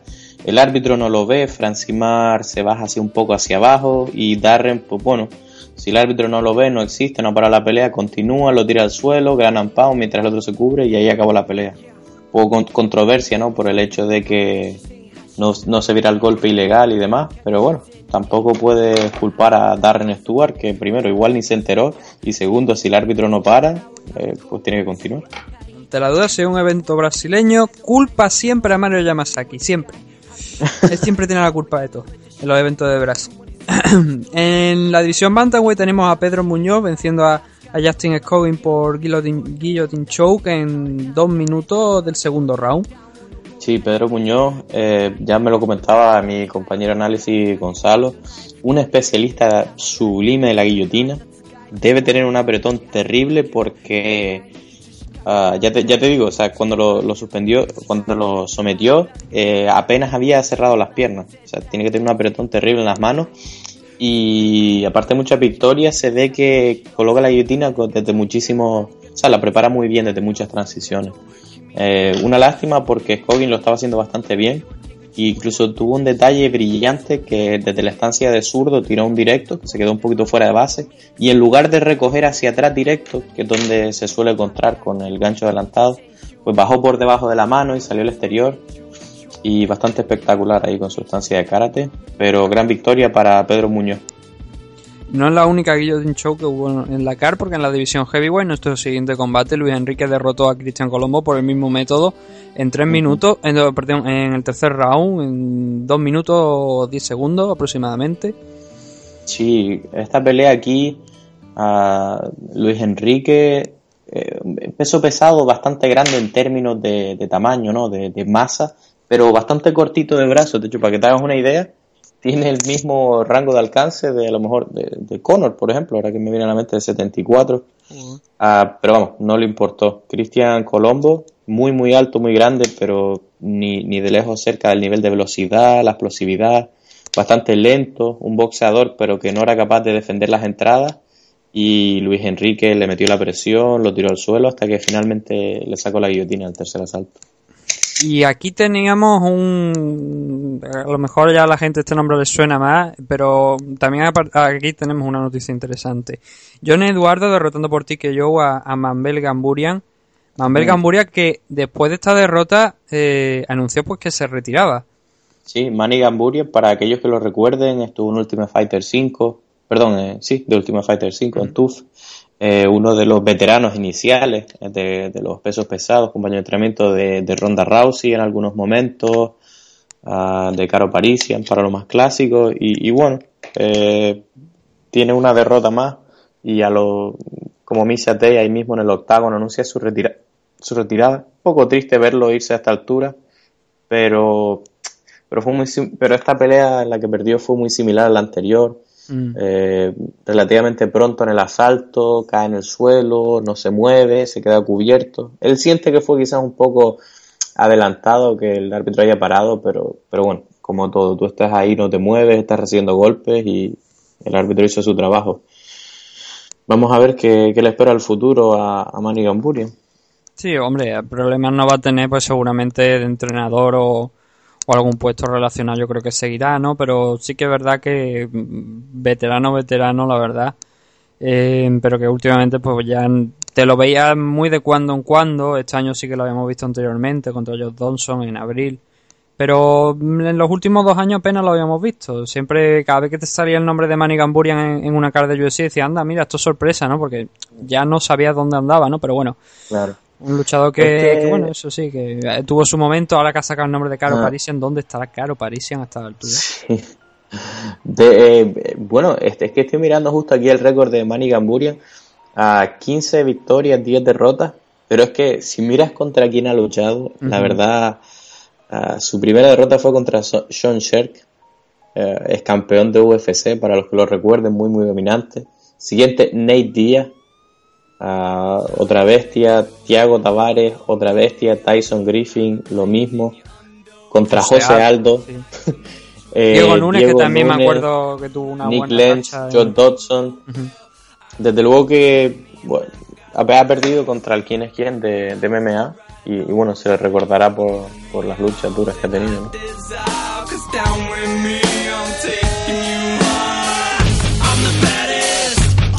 Subiendo la carta teníamos en la división Light Heavyweight a Gastimura Antigulov contra Marco Rogero de Lima por Guillotine Show, la tercera de, de este, de este evento en- y además en apenas un minuto, ¿no? Que llama mucho la atención.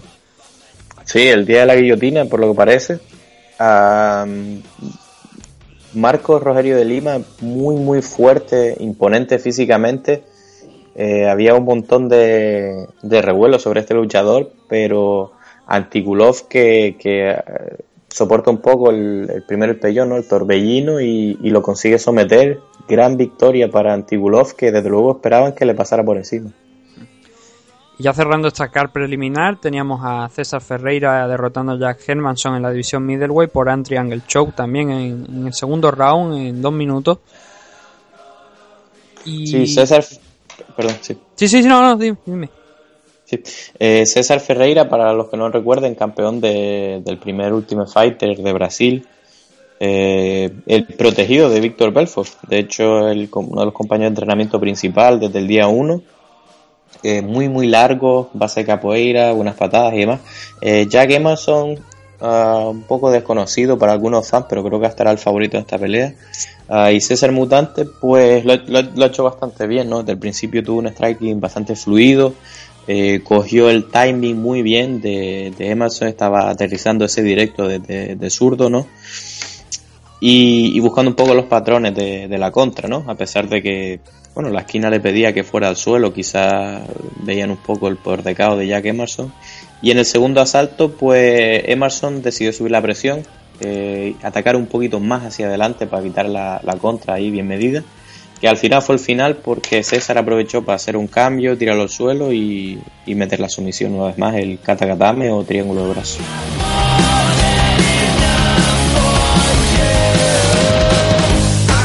Aquí en la main card es donde comenzaba hasta los combates finales un ladrillo de, de proporciones bíblicas. Teníamos en la división welterweight a Sergio Moraes contra Zakato venciendo el brasileño por decisión dividida 2-30-27 contra un 28-29. Se ve que ese árbitro que estaba perdido en Inglaterra cogió un avión, mejor dicho un avión, un dispositivo de teletransporte y se plantó en, en Brasil, ¿no? Para seguir dando espectáculo el señor.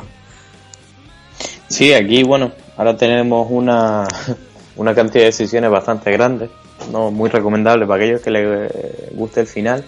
Esta pelea tenía buen potencial porque Sergio Moraes, a pesar de que no lo demuestra en esta pelea, tres veces campeón del mundo de Jiu-Jitsu, eh, junto con Demian y eh, quizás de los más condecorados en Jiu-Jitsu, muy muy buen Jiu-Jitsu, lástima que no pudiera eh, imponerlo aquí, gana la decisión, Ah, es, es debatible realmente. Yo veo que quizás él tuvo los golpes de fuerza, mientras que el otro pues marcó más, más el volumen, ¿no? Tiró más golpes.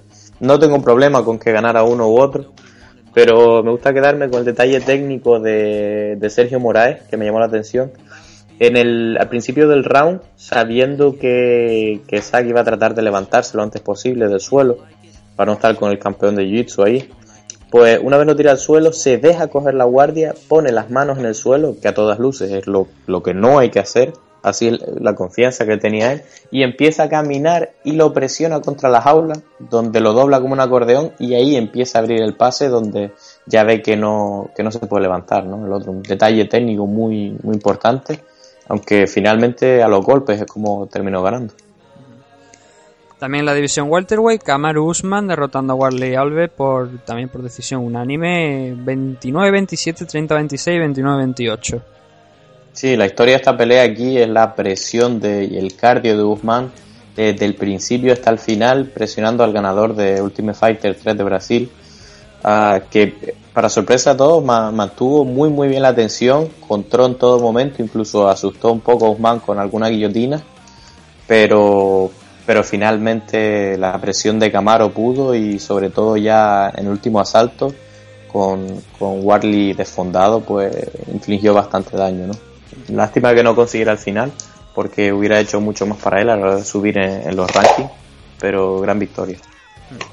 Y en la división middleweight, una derrota que no diría que es sorpresa, pero sí que llama la atención por el nombre que había implicado eh, Christoph Jotko venciendo a Tales Leite, Tales Leite, el, el hombre que provocó una bronca a Anderson Silva por parte de los aficionados por aquel combate que tuvo enfrentándose por el título. Triple, bueno, no, eh, perdón, doble 30-27, 29-27, eh, decisión. Y Christoph Jotko, que mm, como te digo, no es sorpresa, porque pero sí que es verdad, es- verdad que este era el combate más importante, yo creo, de su carrera, por lo menos el rival que tenía más nombre, y se mueve a un 19-1 ahora mismo. Sí, eh, gran sorpresa aquí, eh, pelea disputada y, Y luego para Christoph Jotko esto puede significar que lo catapulten a, a la parte de arriba de, peso medio, ¿no? Con un récord de 19 victorias y una derrota. Esta victoria, pues, es probable que le den un oponente, si no top 10, top 15. Y vamos a ver cómo, cómo lo sigue haciendo a partir de aquí, ¿no? Y bueno, para Tales Leite, pues, bueno, lo que tiene. Peleas contra un recién llegado y, y te impulsa bastante para abajo, ¿no? Vamos a ver si se puede recuperar un poco esta victoria, porque recordemos que ya lo han sacado de UFC, ¿no? En otras ocasiones. Sí, sí, ya hace unos cuantos años, como, como digo, aquella primera etapa que tuvo, mm, le dieron el corte y después tuvo varios años peleando por ahí por fuera de, en otras empresas y cuando llegó hace ya tres o cuatro años nuevamente a, a yo lo primero cuando vi a tal digo, yo qué hace este hombre aquí y yo creía que lo habían despedido pero lo volvieron a contratar y tenía, tuvo una buena racha de victoria, la verdad, desde Mm. que llegó a la empresa. Lo que pasa que luego ya contra los top pues se, se quedó corto, perdiendo contra Bisping, perdiendo contra Musashi. Y ahora esta Sí. derrota contra Josco, pues, mm, hombre, valoran, ¿no? La, la victoria de Josco por el tema de que ha vencido a Tal Leite, que es un hombre, pues, que, mm, si bien, como te digo, no es que haya vencido a nombres realmente espectaculares dentro de lo que es esta segunda etapa en USC, pero sí también tenemos, tenemos victorias como contra Tim Boyes, contra Francis Carmón, Chris Camousi, es decir, son luchadores medianamente conocidos. Y también tiene ese, eh, detrás ese, esa pelea ¿no? que tuvo contra, contra Anderson Silva por el título middleweight, es decir, que es un rival conocido, importante y desde luego, como tú bien decías, un impulso para, para Josco el, el vencer este combate. Mm. Y en la división, lástima, sí, porque- sí, sí. perdón, venía ganando bastantes peleas y ya ni siquiera de suelo como antes, sino había venido de un par de caos, ¿no? Estaba mejorando mucho arriba. Y bueno, vamos a ver, eh, yo no tengo ningún problema con que lo tengan un poco ahí de, de gatekeeper, ¿no? De portero para, para el talento que viene entrando en UFC.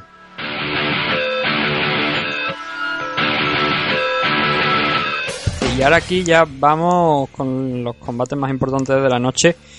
En la división Strawweight teníamos a Claudia Gadela enfrentándose a Courtney Casey. Triple 30-27 de Claudia. Y un combate que no ha estado exento de polémica por un movimiento que realiza Claudia.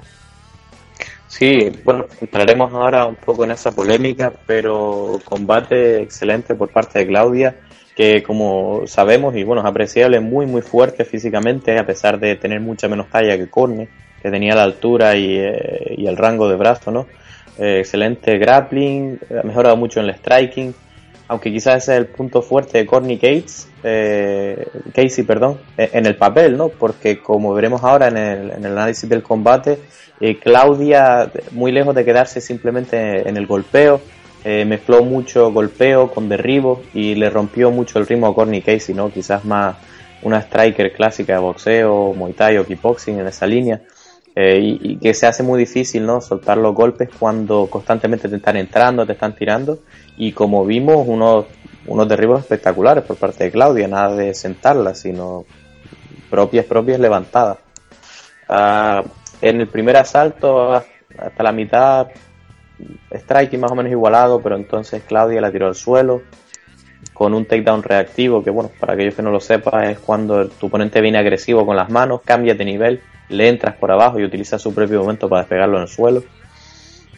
Y, y- y con- consiguió marcar ahí, estuvo arriba, fue por el pase, pero guardia muy activa por parte de Cor- Corny Casey, agradable sorpresa, que incluso hizo que Claudia respetara un poco, ¿no? Y de aquí en adelante, pues cada vez que conseguía eh, las, proyecciones, si no veía claro el pase, simplemente se levantaba y, y la, la trataba de cansar así, ¿no? El segundo asalto fue muy similar y, y en el tercero, pues menos presión por parte de Claudia, pero muy bien los slips, esquivando esos, esos, esos golpes y buscando la contra. Y me gustaría eh, remarcar un poco el detalle técnico que eh, lo más normal cuando entra en un clinch, si estuviéramos en Muay Thai o en K1, es que el luchador alto saliera beneficiado, simplemente porque las rodillas están más cerca de la mandíbula del otro y por la palanca, pero aquí en el caso MMA el clinch benefició mucho a, a Claudia eh, simplemente porque estaba más cerca de las caderas de, de Courtney, cada vez que ella iba a tirar alguna patada o lo que fuera, aprovechaba para proyectarla. Eh, gran papel de Claudia para mantenerse en la cima de la montaña y, y lástima de un contendiente que se cae de la montaña.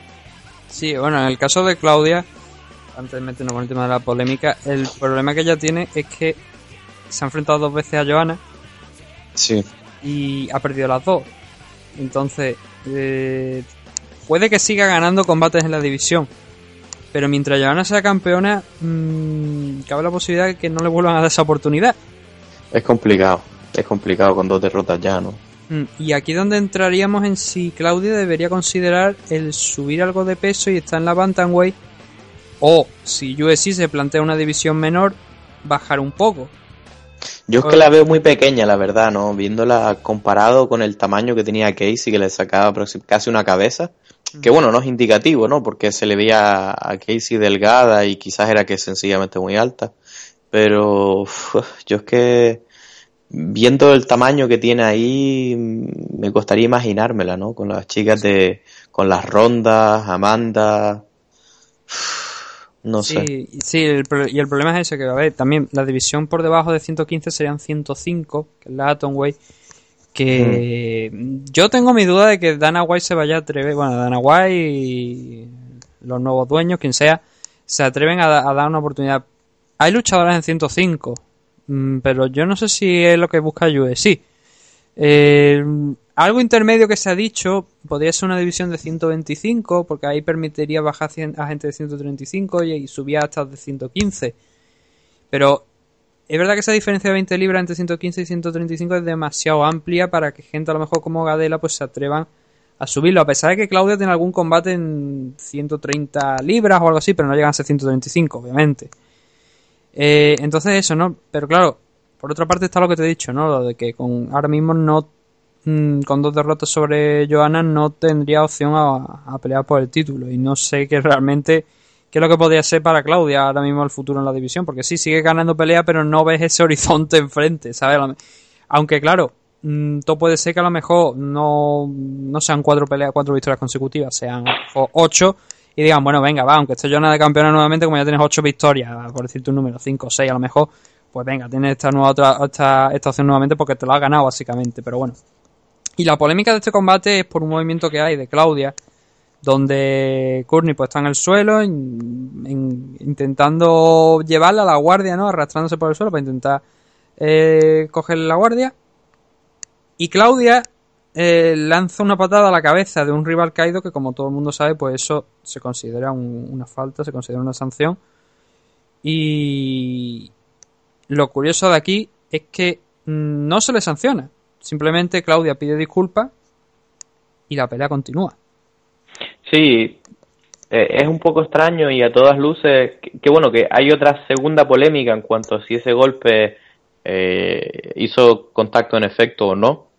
Pero lo que está claro es que ella fue a tirar esa patada a la cabeza, que se supone que es un golpe ilegal, con lo cual fue intencional a pesar de que haya sido pues bueno un despiste, e inmediatamente no llegó a dar impacto, recogió la patada, como que se dio cuenta a mitad de la patada que vamos que no era legal, ah, pidió disculpas, pero si el árbitro interpreta que ese golpe eh, fue intencionado y es ilegal, tenía que haber quitado un punto y hubiera cambiado un montón la pelea, ¿no? Luego ya si impactó o no, pues bueno, depende del ángulo de la cámara, había unos que parecía que sí, otros que no, es debatible, pero otro, como tú dices, y ya para acabar con esta pelea aquí, debió haberse quitado un punto si se estimó que fue intencionado. Ya con el Comain Event de, de la noche teníamos a Tomás Almeida derrotando a Albert Morales en la división Bantamweight en el segundo round por TKO, un combate que también eh, al final de, de lo que son los momentos finales escuchábamos a Brian Stan también diciendo que, que debía haberse detenido la pelea un poco antes, ¿no? Porque eh, Albert estaba mm, absorbiendo una gran cantidad de golpes y no tenía opciones básicamente ninguna de, de devolverlos ni de, ni de ganar la pelea, con lo cual igual sí que podría haberse parado antes, ¿no? Pero bueno, victoria para Almeida, como digo. Sí, yo pienso que sí, yo pienso que tiene razón Stan quizás y aquí el problema venga de cara a los árbitros son bastante reacios a parar las peleas siempre que el luchador esté en pie, ¿no? Parece que ah, a veces es difícil interpretar si esos golpes están haciendo daño o si el otro luchador está bueno, pues deflectándolos un poco. A mis ojos y al de todos los que estaban ahí, esos golpes estaban impactando con mucho daño y, desde luego era para parar ese combate.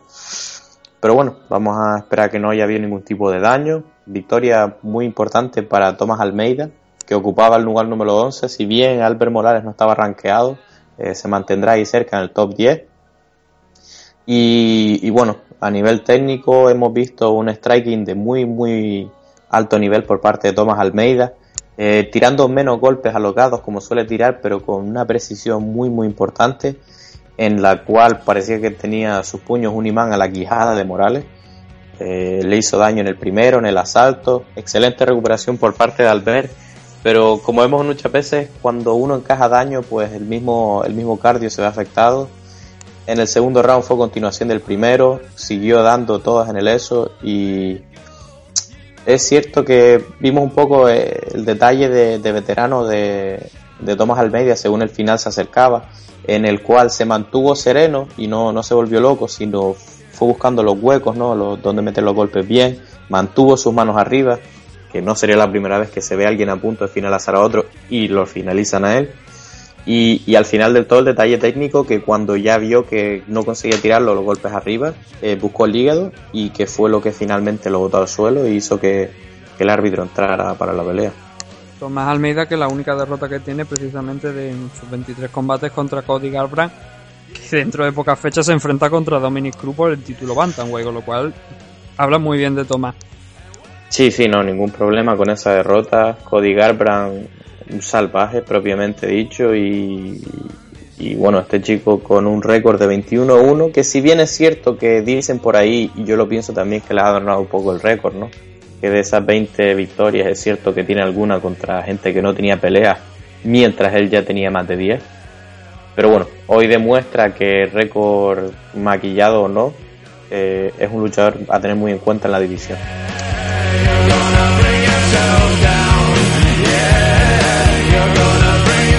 Cerrando ya lo que es la card de, este evento en Brasil, teníamos en la división Light Heavyweight a Ryan Bader contra el pequeño de los Nogueira, Antonio Rogero Nogueira. Y Dani, la verdad es que creo que ha llegado el momento también de que Antonio pues siga los pasos del hermano y ponga punto y final a su carrera porque Ryan Bader le pasó por encima pues como una pisonadora totalmente. Incluso sí. llegando en ese tercer round, en los momentos finales, a escuchar, no, creo que era la esquina de Nogueira, páralo, páralo. Sí, bueno, uh, eh, quizás la, la, audiencia escuche un poco el pequeño de los Nogueira. Uh, es el pequeño en cuanto a estatura, sí. porque, porque son, son, son gemelos en realidad. Sí, tienen la misma edad y prácticamente tienen el mismo número de combates y años de entrenamiento, con lo cual el tanque de, del pequeño Nogueira también tiene, tiene bastantes kilómetros, ¿no? Este quizás puede que sea el momento, y no porque haya ganado por KO técnico Ryan Bader, que no debería ser pena para nadie, ¿no?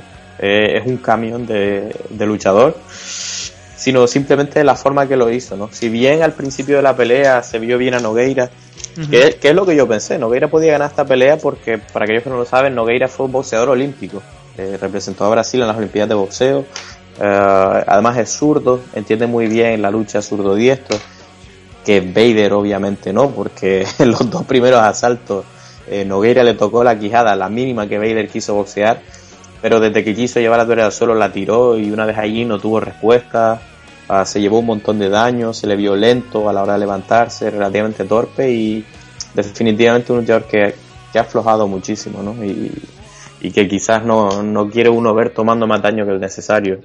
Él, sin embargo, no, no ha anunciado retiro, no, no sabemos lo que va a hacer. Pero desde luego, en el futuro, si lo viera pelear, pues me gustaría verlo en una de estas peleas que hace la gente cuando ya está más cerca del retiro, ¿no? Que de subir, como Anderson. Está super fight con interesantes entre viejas glorias, ¿no? Quizás con un Víctor Belfort o algo en esa línea. Y los premios de la noche, aquí tampoco hubo fallos de Night. Eh, sí hubo Performance of the Night para Tomás Almeida, César Ferreira, Antibulov y Pedro Muñoz. Una asistencia de 9.000 personas, un poco más de 9.000, 9.028.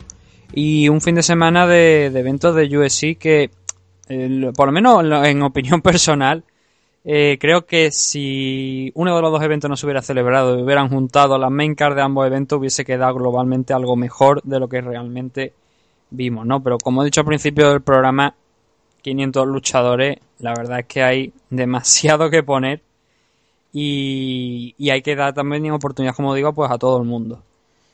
Sí, eso por un lado, y, pero yo creo que esto, o sea, creo que la falta de estrellas aquí en estos dos eventos, que no de calidad, porque como hemos visto han habido grandes peleas, es, es parte de la estrategia de WMI, que son los nuevos dueños de UFC, que han dejado bien claro que el negocio, lo que ellos les hacen traer dinero es el pay-per-view. Y una de las cosas de las que hablábamos nosotros eh, a inicios de este año y quizás el anterior, era el hecho de que algunas Fight Night, algunos de estos eventos que iban en sitios que no tenían pay-per-view, eran iguales o casi mejores que algunos pay-per-view, que era algo que sorprendió un montón, a veces simplemente ocurría pues porque los luchadores eran de esa zona o lo que fuera. Pero yo creo que WMI, que tiene que justificar una compra de 4 billones de dólares, tiene bastante claro que a partir de ahora eh, las estrellas, todo aquel que pueda vender tickets va a ir en los pay-per-view, que es lo que le interesa, y que quizás van a dejar estos eventos pues para aquellos luchadores menos conocidos, eh, por un lado darle la oportunidad, gastarse el menor dinero posible por evento y hacer esa diferencia tan grande, ¿no? Que se sienta la diferencia entre un pay-per-view y un evento como hoy. Porque pon tú un evento pay-per-view relativamente flojo como el 206, digo relativamente porque ahora lo han reforzado, tú lo comparas con esto y bueno, parece que es lluvia de estrellas, ¿no? En cuanto a la cantidad de estrellas y que justifique un poco la compra, ¿no? De, los, de los consumidores. Yo creo que van por ahí los tiros más bien. Sí, totalmente, porque la verdad es que lo que es Tascar, eh, quizá aquí había incluso algún nombre más, más conocido, pero la de la de Londres, la, la de Belfast, perdón, era un poco, no sé, extraña, ¿no? Dejaba bastante que desear. Sí, era falta de estrella. Es que lo que, lo que tú percibes ahí es en plan, la conferencia de prensa no, no duraron ni 20 minutos y eso significa que, vamos, eh, muy pocas ramificaciones, muy pocas consecuencias para el título. Y eso se debe pues a que no habían luchadores tan bien rankeados, eh, que no habían estrellas y, y claro, es lo que tiene, genera mucho menos hype. De hecho, que si te veía la carta de UFC 204, mmm, aquello era parecía un Fight Night. Si exceptuamos que estaba Dan Henderson y, y Michael Bisping en el main event, y ahora Sí. mismo no tengo exactamente todo lo que era la, la cara por aquí por delante, pero estoy yendo hacia atrás, aquí te la tengo.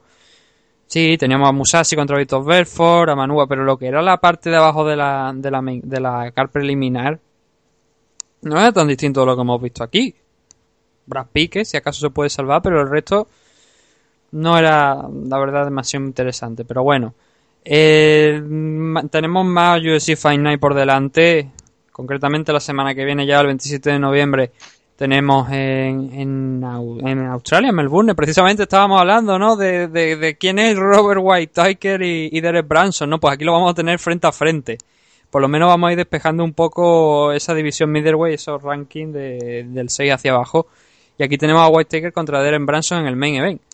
Que también es otro evento que tampoco, que bueno, si hemos dicho que los dos últimos, estos dos que hemos hablado hoy, no han sido demasiado interesantes, aquí todavía menos que destaca, la verdad. Sí, bueno, está siguiendo la línea de lo que lo que yo estaba diciendo, creo que van a marcar un antes y un después y desde luego no me extrañaría que corten a gente pues que ya no es relevante y que sin embargo sigue cobraba y que eh, bueno, no sé si lo comentaste tú, pero que han batido el récord de eventos en los cuales se le pagaba el mínimo mínimo establecido, que no sé si es 1500 y 1500 por luchador, nunca antes ha habido tanto. Eh, es lo que hay. La nueva era de los nuevos compradores, poco menos que series de aspirantes contra los eventos de las estrellas. Yo creo que es lo que va a seguir. Tenemos 13 peleas aquí, eh, estrellas muy pocas.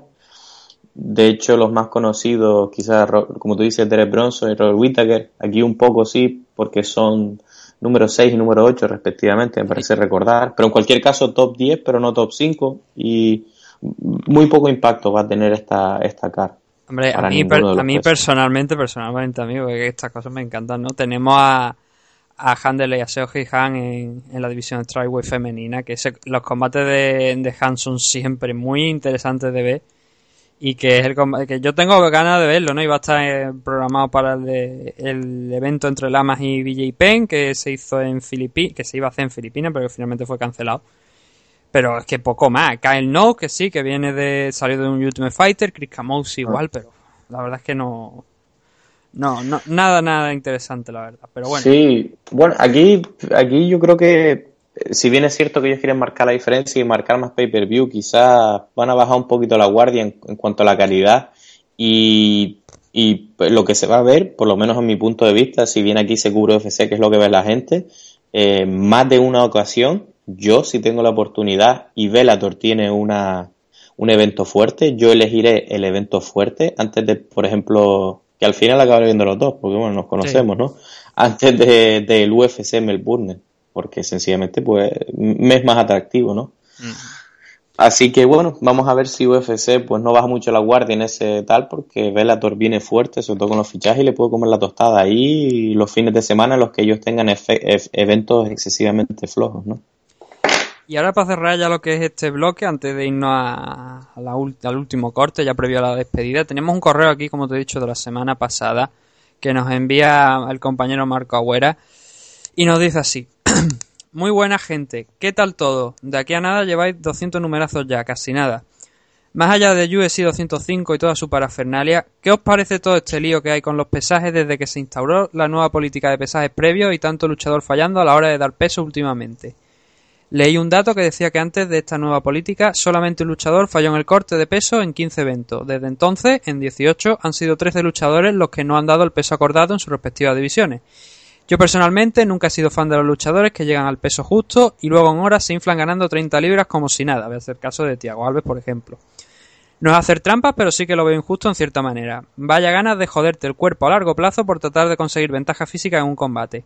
Y Marco nos señala tres luchadores que son Kelvin Gastelum, que como todos la gente sabrá en UFC 205, 205 pues no dio el peso, Lineker y Charles Oliveira, que, que también veíamos que dos semanas, do- perdón, dos semanas, dos días antes estaba zampándose una hamburguesa en un burger de allí de, de México. Un saludo y seguida así, compañero. Dani, eh, ¿qué, qué nos parece, comenta Marco, todo este tema de, los pesajes? Que ahora, como bien le ha dicho, hay, unos hay un pesaje previo por la mañana y luego hay un pesaje que es el, el de cara al público. Sí, bueno, agradecerle a, le agradecemos a Marcos la participación y la, la pregunta muy pertinente sobre, sobre el tema de los pesajes. Yo, en mi opinión, eh, quizás esos tres luchadores que has mencionado para mí no son, no sirven como medición de nada porque son luchadores conocidos por fallar el peso. Gastelum, Lineker y el otro han fallado en más de dos, tres, cuatro ocasiones, con lo cual para mí puede haber sido sencillamente casualidad que en ese periodo de las 15 peleas ellos no hayan peleado, por lo tanto no habían perdido el peso. En cuanto a los pesajes ante antelación, yo creo que en teoría es una cosa buena porque al haber quitado el IV, que es la rehidratación por vena, que ya no se puede, ah, cuesta más rehidratarse a, lo- a los luchadores. Eh, por un lado, si tú retrasas, es decir, adelantas el pesaje y le das más tiempo y a lo mejor pues los envalentonas quizás a perder más peso. Pero yo creo que se debe más bien a, a que no están acostumbrados. Ellos tenían una fórmula perfecta para dar el pesaje ese mismo día, más o menos todo cuadrado, y que el hecho de que sea un poco antes por la mañana, a pesar de que los que se adaptan se recuperan mejor, yo creo que es sencillamente una, una falta de costumbre, ¿sabes? No, no veo mal que les den un tiempo extra para, para rehidratarse, pero a colación de eso, en mi opinión, el protocolo es que no debería ser tan antes. Para, yo pienso que en un mundo ideal debería ser, quizás no como en Jiu-Jitsu que te pesan antes de entrar al tatami, pero algún tipo de protocolo en el cual sea algo así como similar en el día y que la gente sencillamente tenga que subir de categoría y pelear más o menos en un peso acorde al suyo, porque eh, los caos y la mayor parte de eso le ocurre a la gente que pierde mucho peso, ¿no? que ya no tiene ni líquido en el cerebro para evitar los golpes. Veo desafortunado todo este tipo de accidentes, pero al, al final del día nadie les obliga a dar esos pesos, ¿no? No sé cómo lo ves tú. Sí, no, yo estoy también de- estoy de acuerdo, ¿no? Igual, a lo mejor el mismo día mm, sería romperle mucho los esquemas, ¿no? Porque tendrían que acostumbrarse. Pero sí que, como hemos visto en algunas ocasiones y recientemente, ¿no? Con esos luchadores que no han llegado a dar peso, que el combate se celebra pero les imponen un límite que no pueden pasar el día del combate. Igual sería una opción interesante que ese límite se extendiera a todo el mundo. De manera que las peleas luego los luchadores que, que son pequeños en una división, mm, bueno, no es que sean pequeños, sino que están en su peso, ¿no? Pero que te viene uno que baja a lo mejor hasta dos categorías y se enfrenta contra ti y dices, joder, es que es un gigante, ¿no? Y si Pues mira, tuvieras es- ese- sí. es- eso es una idea excelente. Eso es una idea excelente que ese tope, de- es decir, que si bien el pesaje inicial para que no hubiera tanta repercusión o tanto cambio fuera uno, que ese límite de 10 libras existiera al día siguiente y, y es que veríamos combates muchísimo más igualados y que ganara la persona más técnica, ¿no? En lugar de quien es capaz de poner más kilos hasta el día siguiente. Sí, in- incluso creo que a la vez eso creo que también obligaría seguramente a mucha gente a subir también de categoría por el simple hecho de que a lo mejor en ese, en ese margen de 10 libras ellos no se sentirían cómodos porque no se rehidratarían a lo mejor lo suficiente para ser persona al día posterior. Entonces a lo mejor eso también su- obligaría en parte a, a subir a, a algunos luchadores. Pero bueno, la verdad es que mm, lo del peso es, es lo que siempre se comenta, ¿no? Si el mismo día, día antes, hay que hacer... Lo, lo que está claro yo creo que hay que hacerlo con, con el tema de los cortes excesivos de peso. Y se han dado pasos. El caso este de la nueva política es uno de ellos, ¿no? Pero creo que hay que hacer más cosas para controlar, pues, lo que hemos estado diciendo, ¿no? Esa diferencia grande que hay en algunos luchadores en ese mismo día del combate. Agradecido a, Marco, ¿no? Por esta, por este correo. Y si queréis enviar a vosotros alguno, pues ya sabéis, mmadicto.gmail.com y aquí lo leeremos en, el programa. Y ahora ya vamos a ir con el último corte previo a, la despedida en este MMAdicto 159.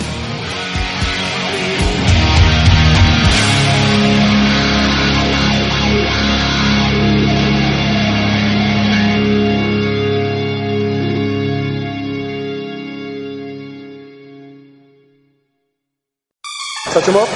Good luck. ¿Te gustan las NMA? En NM Adictos te escuchamos. Queremos muchas preguntas, preguntarnos chorradas también, da igual. Escríbenos en mmadictos.gmail.com o bien en nuestras redes sociales, arroba mmadictos.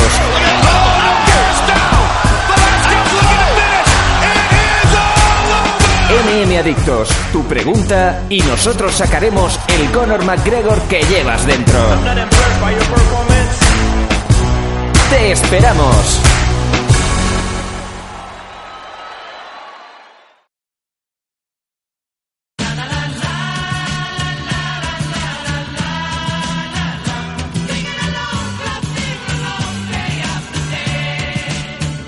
Let's go back, back, back to when they used to shape shift and shift right back. Before I picked up the mic and started writing rhymes, I could alter my form at any given time.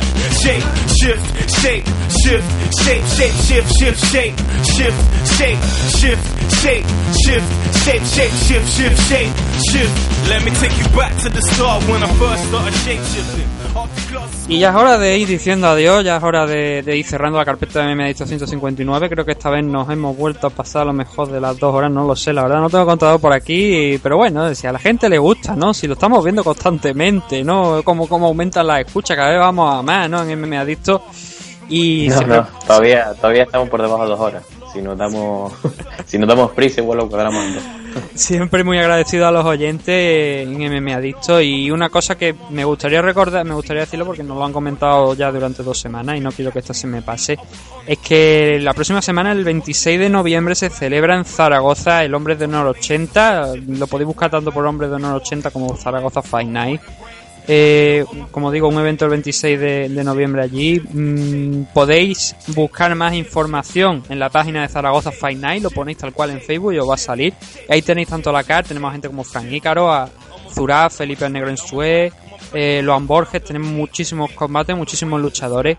Y animar desde aquí de me Adicto a todo el mundo que nos escucha a lo largo de esta semana, pues que en Zaragoza hay un evento la semana que viene.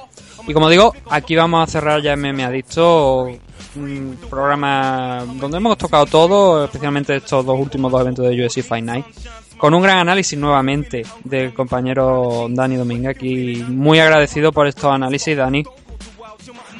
Eh, muchas gracias, un placer estar con, una vez más aquí, formar parte del equipo de MMA Adictos ah, y compartir un poco el análisis con el, con el resto de los, de los oyentes que ha parecido gustarle, así que continuaré, continuaremos aquí, ¿no? Haciendo el análisis juntos y, y esperando seguir hacia adelante. Sí, eh, nos dicen mucho que, que, que no te dejemos escapar, ¿no? Yo, yo- nuestra respuesta es, lo tenemos cerrado en una jaula, ¿no? En la redacción para que no se mueva mucho.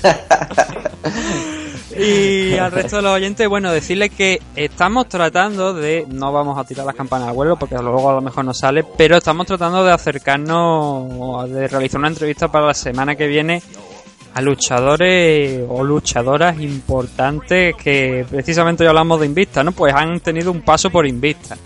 Eh, hasta ahí puedo decir porque no, no puedo prometer nada como un político, pero sí que vamos a intentarlo. Vamos a intentar acercar un, un luchador o luchadora de primer nivel aquí a los micros de MMA Adictos para que vosotros pues, también podáis formular vuestras preguntas. Sí, Como- adelanto que han tenido un paso por Invicta y es una de esas que yo tengo una foto en mi carpeta del colegio como si fuera un Backstreet Boy.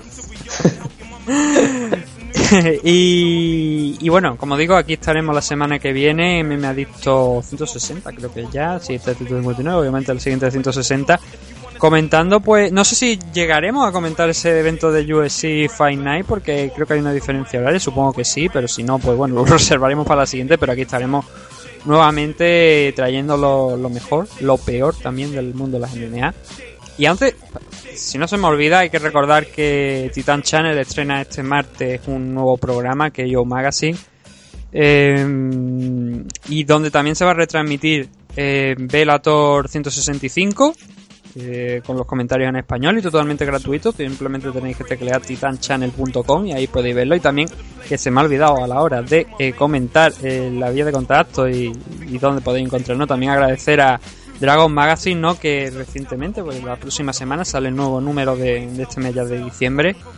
Eh, que todo el mundo pues, pues podéis encontrar en los kioscos y si no pues como siempre digo acercaros a Nacho Serapio en, en Facebook a través de la página de Dragon Magazine y preguntarle a él que él os dirá dónde podéis comprar la página web. Como he dicho, esto ha sido todo por hoy, por esta semana. Espero que os haya gustado. Todo el equipo de Meme Adicto trabajando aquí, trayéndolo un nuevo programa esta semana. Y nuevamente daros las gracias y nos vemos la semana que viene.